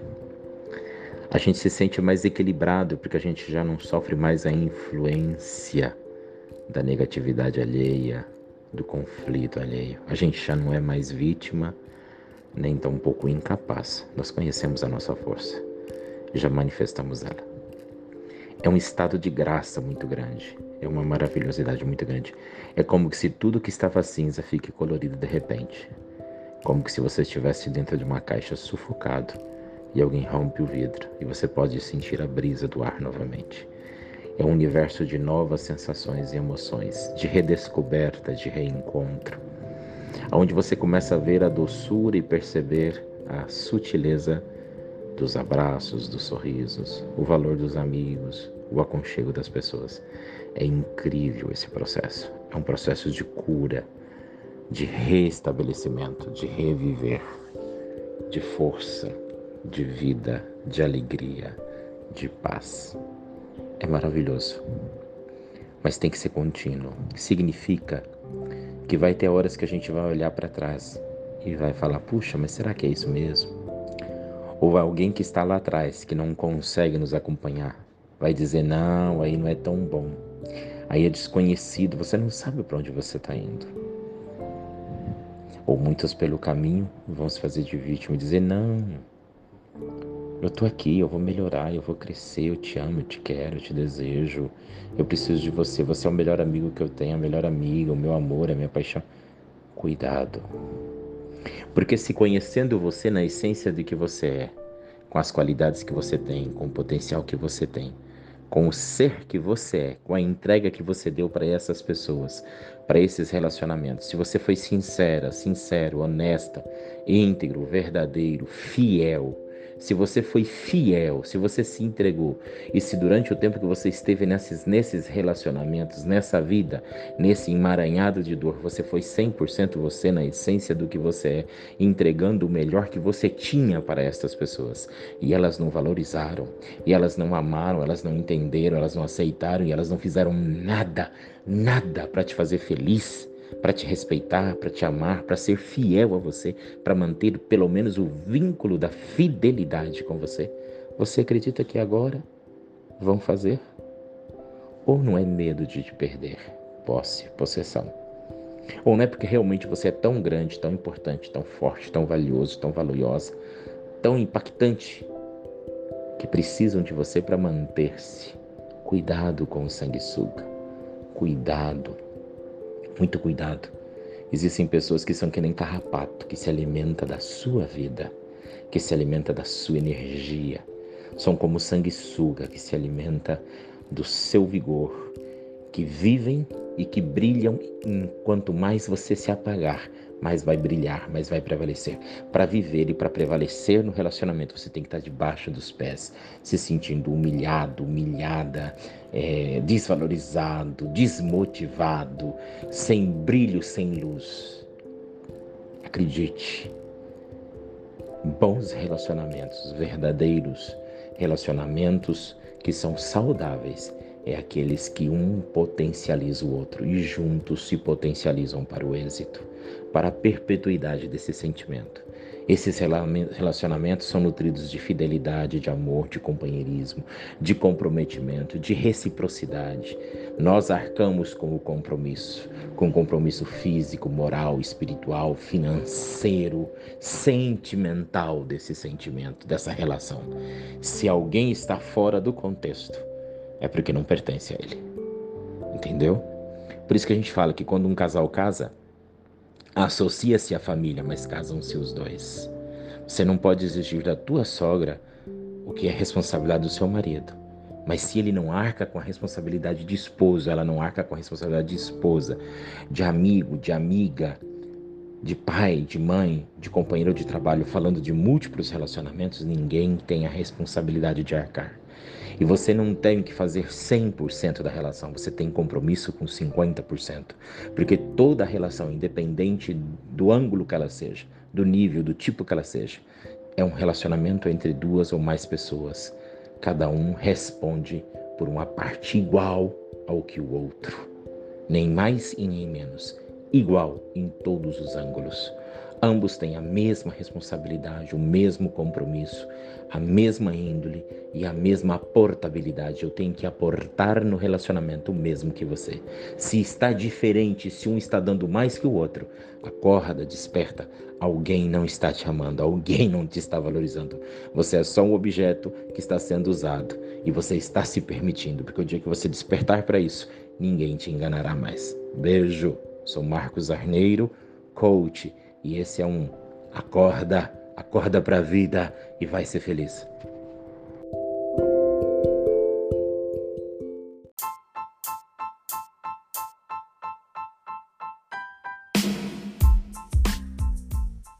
Oi, tudo bem com você? Mais uma semana se inicia e eu vou te fazer algumas perguntas bem simples. Quais são os seus planos e os seus projetos para esta semana? Os dias se passaram, os meses estão se passando e você já está vendo 2022 indo embora. E muitas pessoas estão dizendo: junto com 2022 estão dos meus sonhos, as minhas esperanças e os meus desejos de sucesso.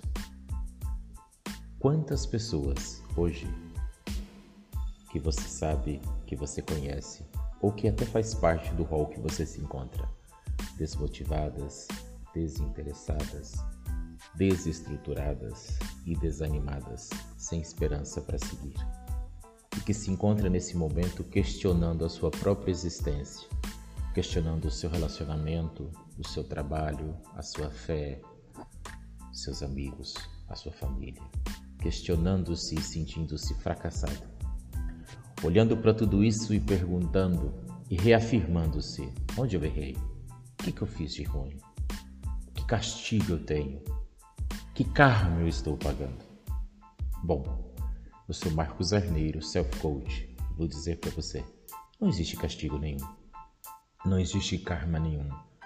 Você não está pagando nada nem, de, nem do presente, nem do futuro e nem do passado.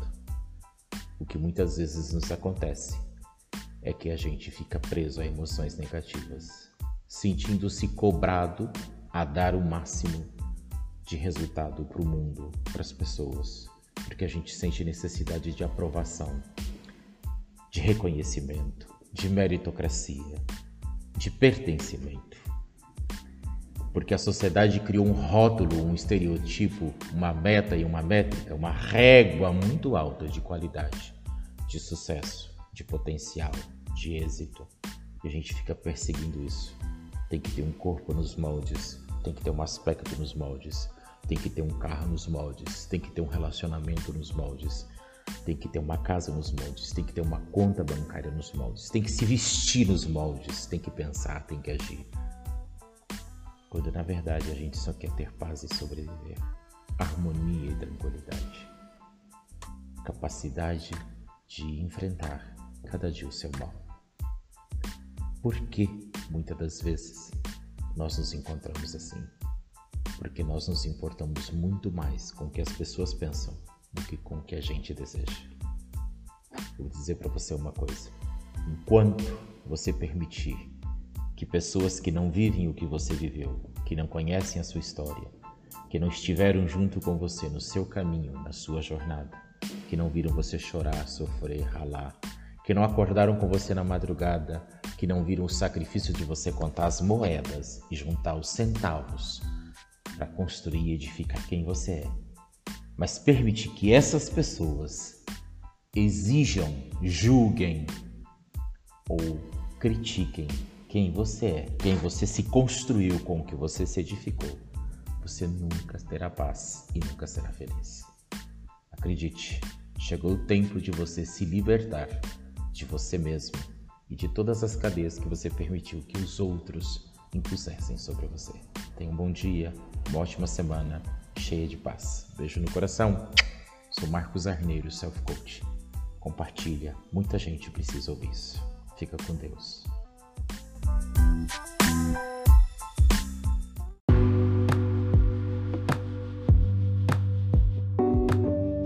Oi. Por mais estranho que pareça, é muito comum na nossa vida vivermos momentos de desilusão, momentos nos quais a gente esteja totalmente desacreditado de nós mesmos, do nosso potencial, da nossa capacidade, quando a nossa vida emperra. Alguém já passou por um processo assim? De achar que não tem mais saída, que não tem jeito. Todo dinheiro que ganha é pouco, todo relacionamento que começa termina, não tem sorte no amor, não tem sorte nos negócios, problema, mal-estar, desmotivação, tristeza, angústia a gente começa a acreditar em karma, em vida passada, em maldição, em maldade de família, em tantas coisas, quando na verdade o mundo à nossa volta é feito da nossa interpretação. E a interpretação, como nós entendemos o mundo e como nós nos relacionamos com ele, tem a ver com os valores, com as crenças das quais nós temos. Existem pessoas que foram criadas, programadas estruturadas para terem sobre si crenças que as limitam, crenças que dizem que elas nunca vão poder, nunca vão ser felizes, nunca vão conquistar, nunca vão ter e nunca vão conseguir, crenças que induzem a viver um ciclo de fracasso contínuo, sem fim. É muito comum isso. A gente aprende no coach, no self-coach, na constelação familiar, que muitas das nossas decepções, muitas das nossas frustrações, muitos dos nossos embates com o sucesso, das nossas dificuldades com o êxito, tem a ver como nós acreditamos, como nós fomos formados. Existem filhos que, que acreditam que não podem ter sucesso porque os pais não tiveram. Existem filhos que acreditam que não devem ter sucesso porque não são dignos. Existem pessoas que acreditam que não podem ser felizes porque ninguém da sua família é feliz. Isso pode ser condicionado ou pode ser incondicional. Condicionado é quando você é preparado, você é moldado. Você foi ao longo de uma vida educado, formatado, programado para repetir esses processos das vidas das outras pessoas. E quando não é assim, quando é inconsciente, é quando você não percebe, mas você toma para si a responsabilidade de dar continuidade ao fracasso dos outros. De não poder ter sucesso, porque se você tiver sucesso, teu irmão, teu pai, teu tio, teu avô, tua família vai se sentir mal porque eles nunca tiveram sucesso. Então, muitas das vezes, nós nos colocamos em situações difíceis por acreditarmos que não merecemos mais nada do que nós que nós vivemos, porque não merecemos ter sucesso. Muitas pessoas se afundam na prostituição, na droga, no vício, é, na dívida, na incapacidade, na tristeza, na melancolia, no tédio, na ira, na raiva, em tantas outras coisas que são nada mais, nada menos do que tentativas de preencher vazios, vazios emocionais, vazios espirituais, vazios sentimentais, vazios dos quais nós mesmos nos propusemos a ter e a sentir. Por quê? Porque fomos condicionados a isso, porque acreditamos que essa é a nossa história, que esta é a nossa trajetória, que esse é o nosso merecimento, que nós merecemos viver isso que nós estamos pagando um pecado, porque Deus está cobrando de nós a sentença do mundo, porque nós temos que sofrer para entrar no céu, porque nós temos que padecer para merecer as coisas, como se nós fôssemos vítimas ou vitimizados do universo, do embate entre o bem e o mal. E nós no meio temos que resluzir a luz pela grande provação e expiação do mundo. Cuidado com as crenças, cuidado com o que você acredita. Grande parte do que você é é consequência do que você pensa ser, do que você acredita ser e do que você entende que merece ser. Sou Marcos Arneiro, Self Coach. Medite sobre isso, é importante.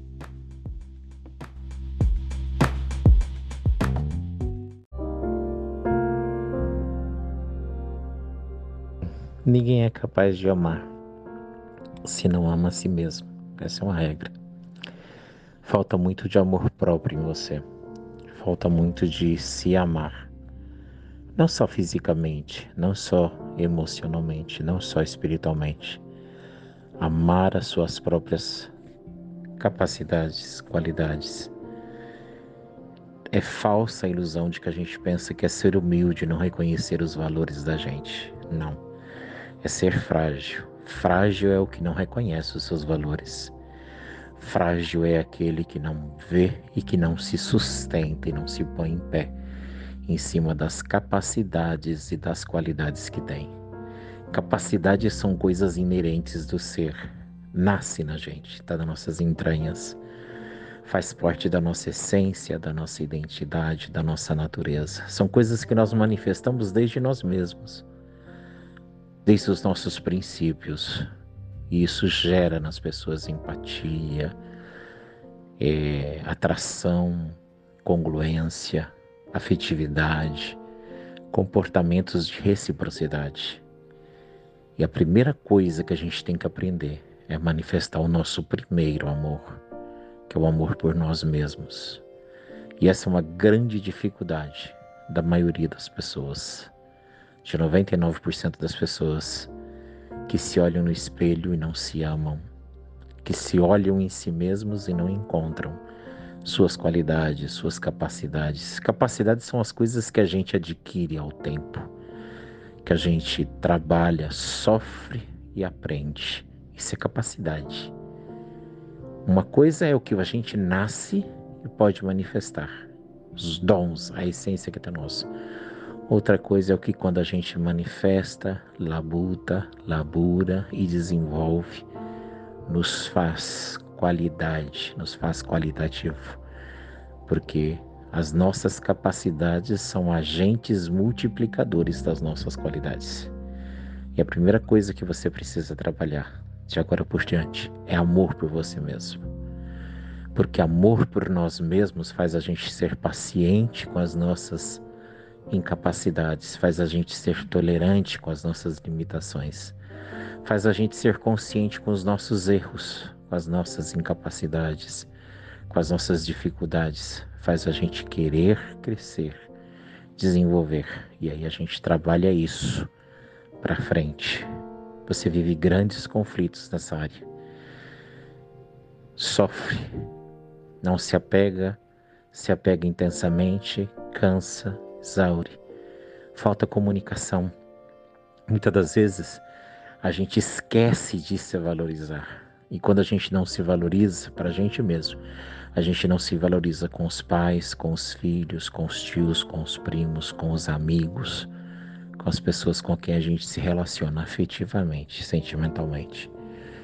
Valorizar o outro é valorizar a si primeiro, para que possa enxergar o outro também. Faz muita diferença isso. Essa é uma regra geral, é um conselho que eu dou para todos Seria bom que esse áudio fosse ouvido por muitas pessoas, para que as pessoas entendessem que antes delas se deitarem com as outras, antes delas dividirem vida, filhos, sonhos e objetivos, elas precisam dividir com elas mesmas. Elas precisam aceitar quem elas são, reconhecer quem elas são, porque não existe neutralizar-se num relacionamento. Você não se apaga e você não se esquece para você amar outra pessoa você se multiplica. Quando você entende isso, você entende que parte de você vai ser transferida para alguém, porque parte de alguém vai ser transferido para você. Quando a gente não encontra na gente qualidade, a gente não leva nada para o outro. E quando a gente não vê qualidade, a gente não absorve nada do outro. E a gente não consegue. É equitativo. Pessoas que não se valorizam têm muita dificuldade de valorizar os outros. Pessoas que não se amam têm dificuldade de amar os outros. Sentem paixão, possessão, desejo, interesse, mas não é amor. Porque amor não é entrega. Amor é reconhecimento.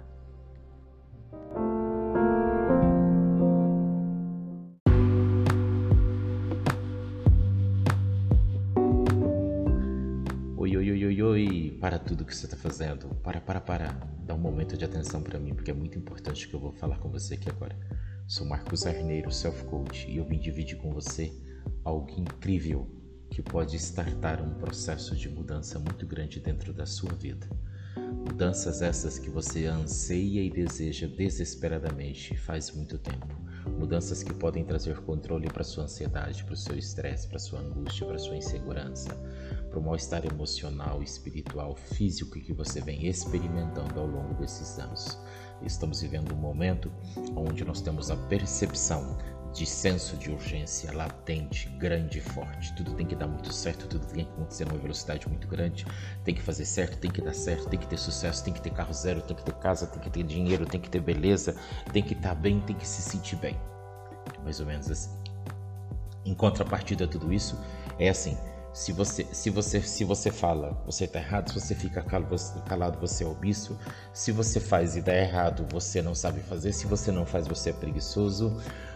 É, não, você está gordo demais. Não, você está magra demais. Você tem que comer. Não para de comer. Não, você tem que fazer exercício. Não para de fazer. A vida está dentro de uma bolha chamada loucura, todo mundo entorpecido, desesperado, porque tem que dar certo, porque nós somos um produto que tem que dar certo, porque nós somos um casamento que tem que dar certo, um filho que tem que dar certo, um pai que tem que dar certo, uma mãe que tem que dar certo, uma família, uma igreja, um trabalho, um negócio, tudo tem que ser perfeito, porque a gente vive dentro da aspiração, da loucura do nosso mundo ideal. Onde nós idealizamos um mundo onde as coisas, as pessoas e os fatos acontecem cadenciados segundo o desejo da nossa grande história. Mas não é assim a realidade. O mundo ideal é um mundo lindo e maravilhoso, mas é um mundo onde as coisas não sofrem a influência de terceiros, lá não tem plano de governo, lá não tem guerra, lá não tem chuva, lá não tem seca, lá não tem terceiras pessoas, lá não tem problemas emocionais, lá a gente está equilibrado, o dinheiro nunca acaba, tudo é perfeito no mundo perfeito que a gente cria dentro da cabeça da gente. Mas quando a gente vai viver a realidade, quando você levanta pela manhã, que nem agora, e você olha para todos os problemas, as contas que tem que pagar, o aluguel que vai vencer, é comida, é o filho, é a água, é a luz, é, é, é isso, é aquilo, e não vende, e você fala, e você você atende, você chama e ninguém vem e não compra, e teu produto é bom, mas ninguém aceita, você tem qualidade, mas ninguém vê, você tem potencial, mas ninguém enxerga. É entorpecedor. Eu acredito que muitos de nós estamos assim, cansados. Cansados de lutar, cansados de insistir. E aí a gente começa a buscar motivos, causas e culpados. E a gente começa a buscar. Ah, isso deve ser herança de família. Eu devo, eu devo ter um mal de família, uma praga de família, uma maldade. Eu devo estar. É um karma. Não, é Deus está me castigando. O que, que eu fiz para Deus? Ah, deve ter. Alguém fez algum trabalho para mim. Nossa, a vida está de ponta cabeça. Tudo está acontecendo comigo. Alguma coisa. Acredite, você é o princípio, o meio e fim de todas as coisas. Tenha fé, tenha esperança, tenha paciência. Acredite em você na sua fé, professe ela e enfrente o que tiver que enfrentar. Bateu nas portas onde elas não se abriram? Então, o que, que você vai fazer? Fica bonitão de novo, se arruma de novo, passa aquele batom que você tem, penteia o cabelo e volta a bater nas portas hoje. E se elas não se abrirem, Marcos? Ainda assim você tentou. Sabe qual é o pior fracasso? É o de não tentar. O pior fracasso é o de não tentar. Não conseguir não é fracasso é não tentar. Então não desista da vida e não desista de você, porque você vai conseguir, você vai vencer. Eu acredito em você. Motive-se, vamos em frente, segue adiante, porque você vai vencer. Abraço, beijo no coração, fica com Deus. Ótimo dia, a gente se fala, a gente se fala. Compartilha, divide, ajude mais pessoas como você está sendo ajudado agora. beijo no coração.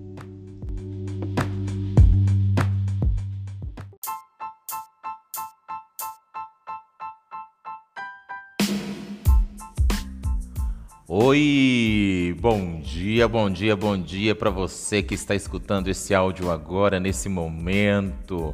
Eu sou Marcos Arneiro, Self Coach. Quero te contar uma novidade que talvez você não saiba, ou se sabe não entende, se entende não percebe, se percebe não se está dando conta que hoje é quarta-feira.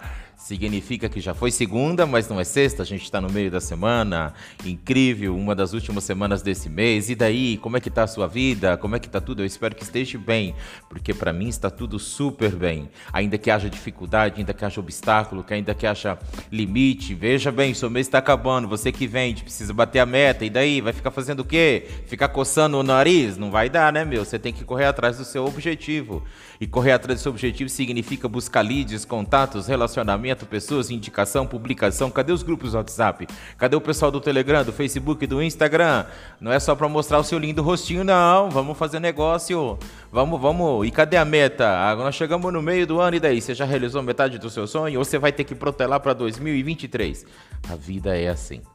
A gente vive essa grande aceleração todos os momentos incrivelmente. Todos os momentos a gente está sendo pressionado por metas, sonhos, objetivos, é, barreiras, conquistas, resultados, resultados e resultados. Isso gera uma frustração do caramba, isso gera um peso emocional do caramba, isso gera uma preocupação. Quem está contente com o que está vivendo? Quem? Levanta a mão aí quem está contente. Oh, pouca gente, quase ninguém. E eu te conto, a percepção de alegria, de realização, de satisfação, ela é aversa. Porque muitas pessoas pensam assim: ai, se meu cabelo fosse liso, eu era feliz. A Lisa, nossa, que porcaria. Ai, se eu fosse rica, era feliz. Nossa, fica rico e se suicida de tédio. A vida é muito complexa. Sabe o que, que falta na maioria das vezes? Falta a gente amar amar a si mesmo, reconhecer os seus valores, reconhecer as suas capacidades, reconhecer as suas qualidades, sair da mesmice, sair do tédio, parar de ficar alimentando sentimento ruim, emoção ruim, negativismo. Para com isso, deixa disso, isso não te leva a lugar nenhum. Abraça café, junta com Deus, medita, ora, prega, anima, esforça. Tem que ter bom ânimo para as coisas acontecerem. É assim. É desse jeito que funciona. Se nós pensarmos no mindset milionário, a gente vai lembrar que o mindset milionário ele fala que nós somos o resultado.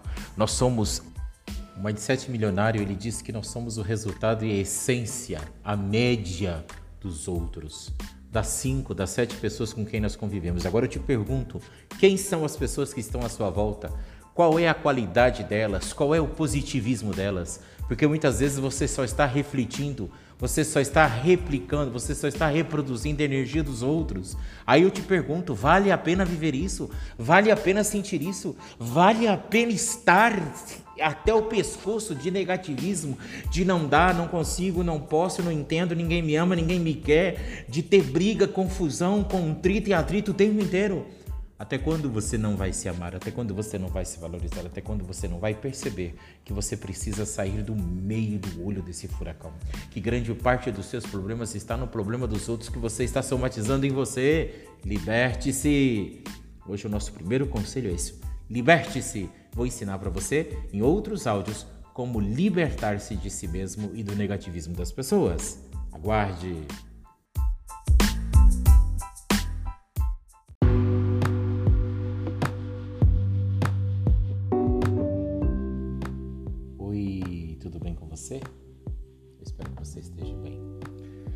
Você já acordou algum dia ou já se deu conta em algum momento da sua vida de que você está extremamente preocupado com a perda das pessoas?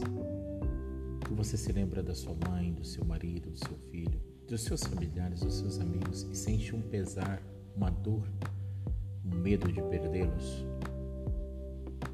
Você já viveu momentos que você olha para a sua vida, para os seus sonhos, para os seus ideais, para as suas metas, para os seus objetivos, para as conquistas que você tinha planejado? Às vezes, a mudança de peso, é, a mudança de vida, a mudança de estado financeiro, a formação acadêmica que você queria, não importa, o casamento, a vida, os filhos, as suas realizações. E ver que está tudo embargado, parado, incompleto. Como uma, uma casa que você sonhou e acreditou que ia construir, e você faz um, uma planta e você começa a edificar e você começa a fazer uma construção linda, maravilhosa, porque você tinha condição, você tinha infraestrutura, tinha dinheiro e tinha capacidade de fazê-la. E no meio do caminho acabou tudo isso e ficou aquela construção que não acaba. Tudo inacabado. Você já se sentiu assim que tudo na sua vida começa muito bem e não termina bem? Começa e não termina, vai e não acaba, ficam pedacinhos para trás. Ou então você tem que construir na sua vida puxadinho, sabe? Você não pode fazer grande, faz um pedacinho, depois aumenta. Aquelas coisas irregulares, inconformes com os seus sonhos, com as suas metas, com os seus objetivos. Não é o marido, a mulher que você queria, mas é que você tem. Não é o filho, o pai, a mãe que você queria, mas é o que você tem. Não é o emprego que você queria, mas é o que você conseguiu. Não é é o carro que você queria, mas é o que você pôde pagar. Não é a casa que você queria, mas é a que você conseguiu pagar aluguel. Não é a vida que você queria, mas é a que você está vivendo. Complexo, né? A gente tem vivido isso muito.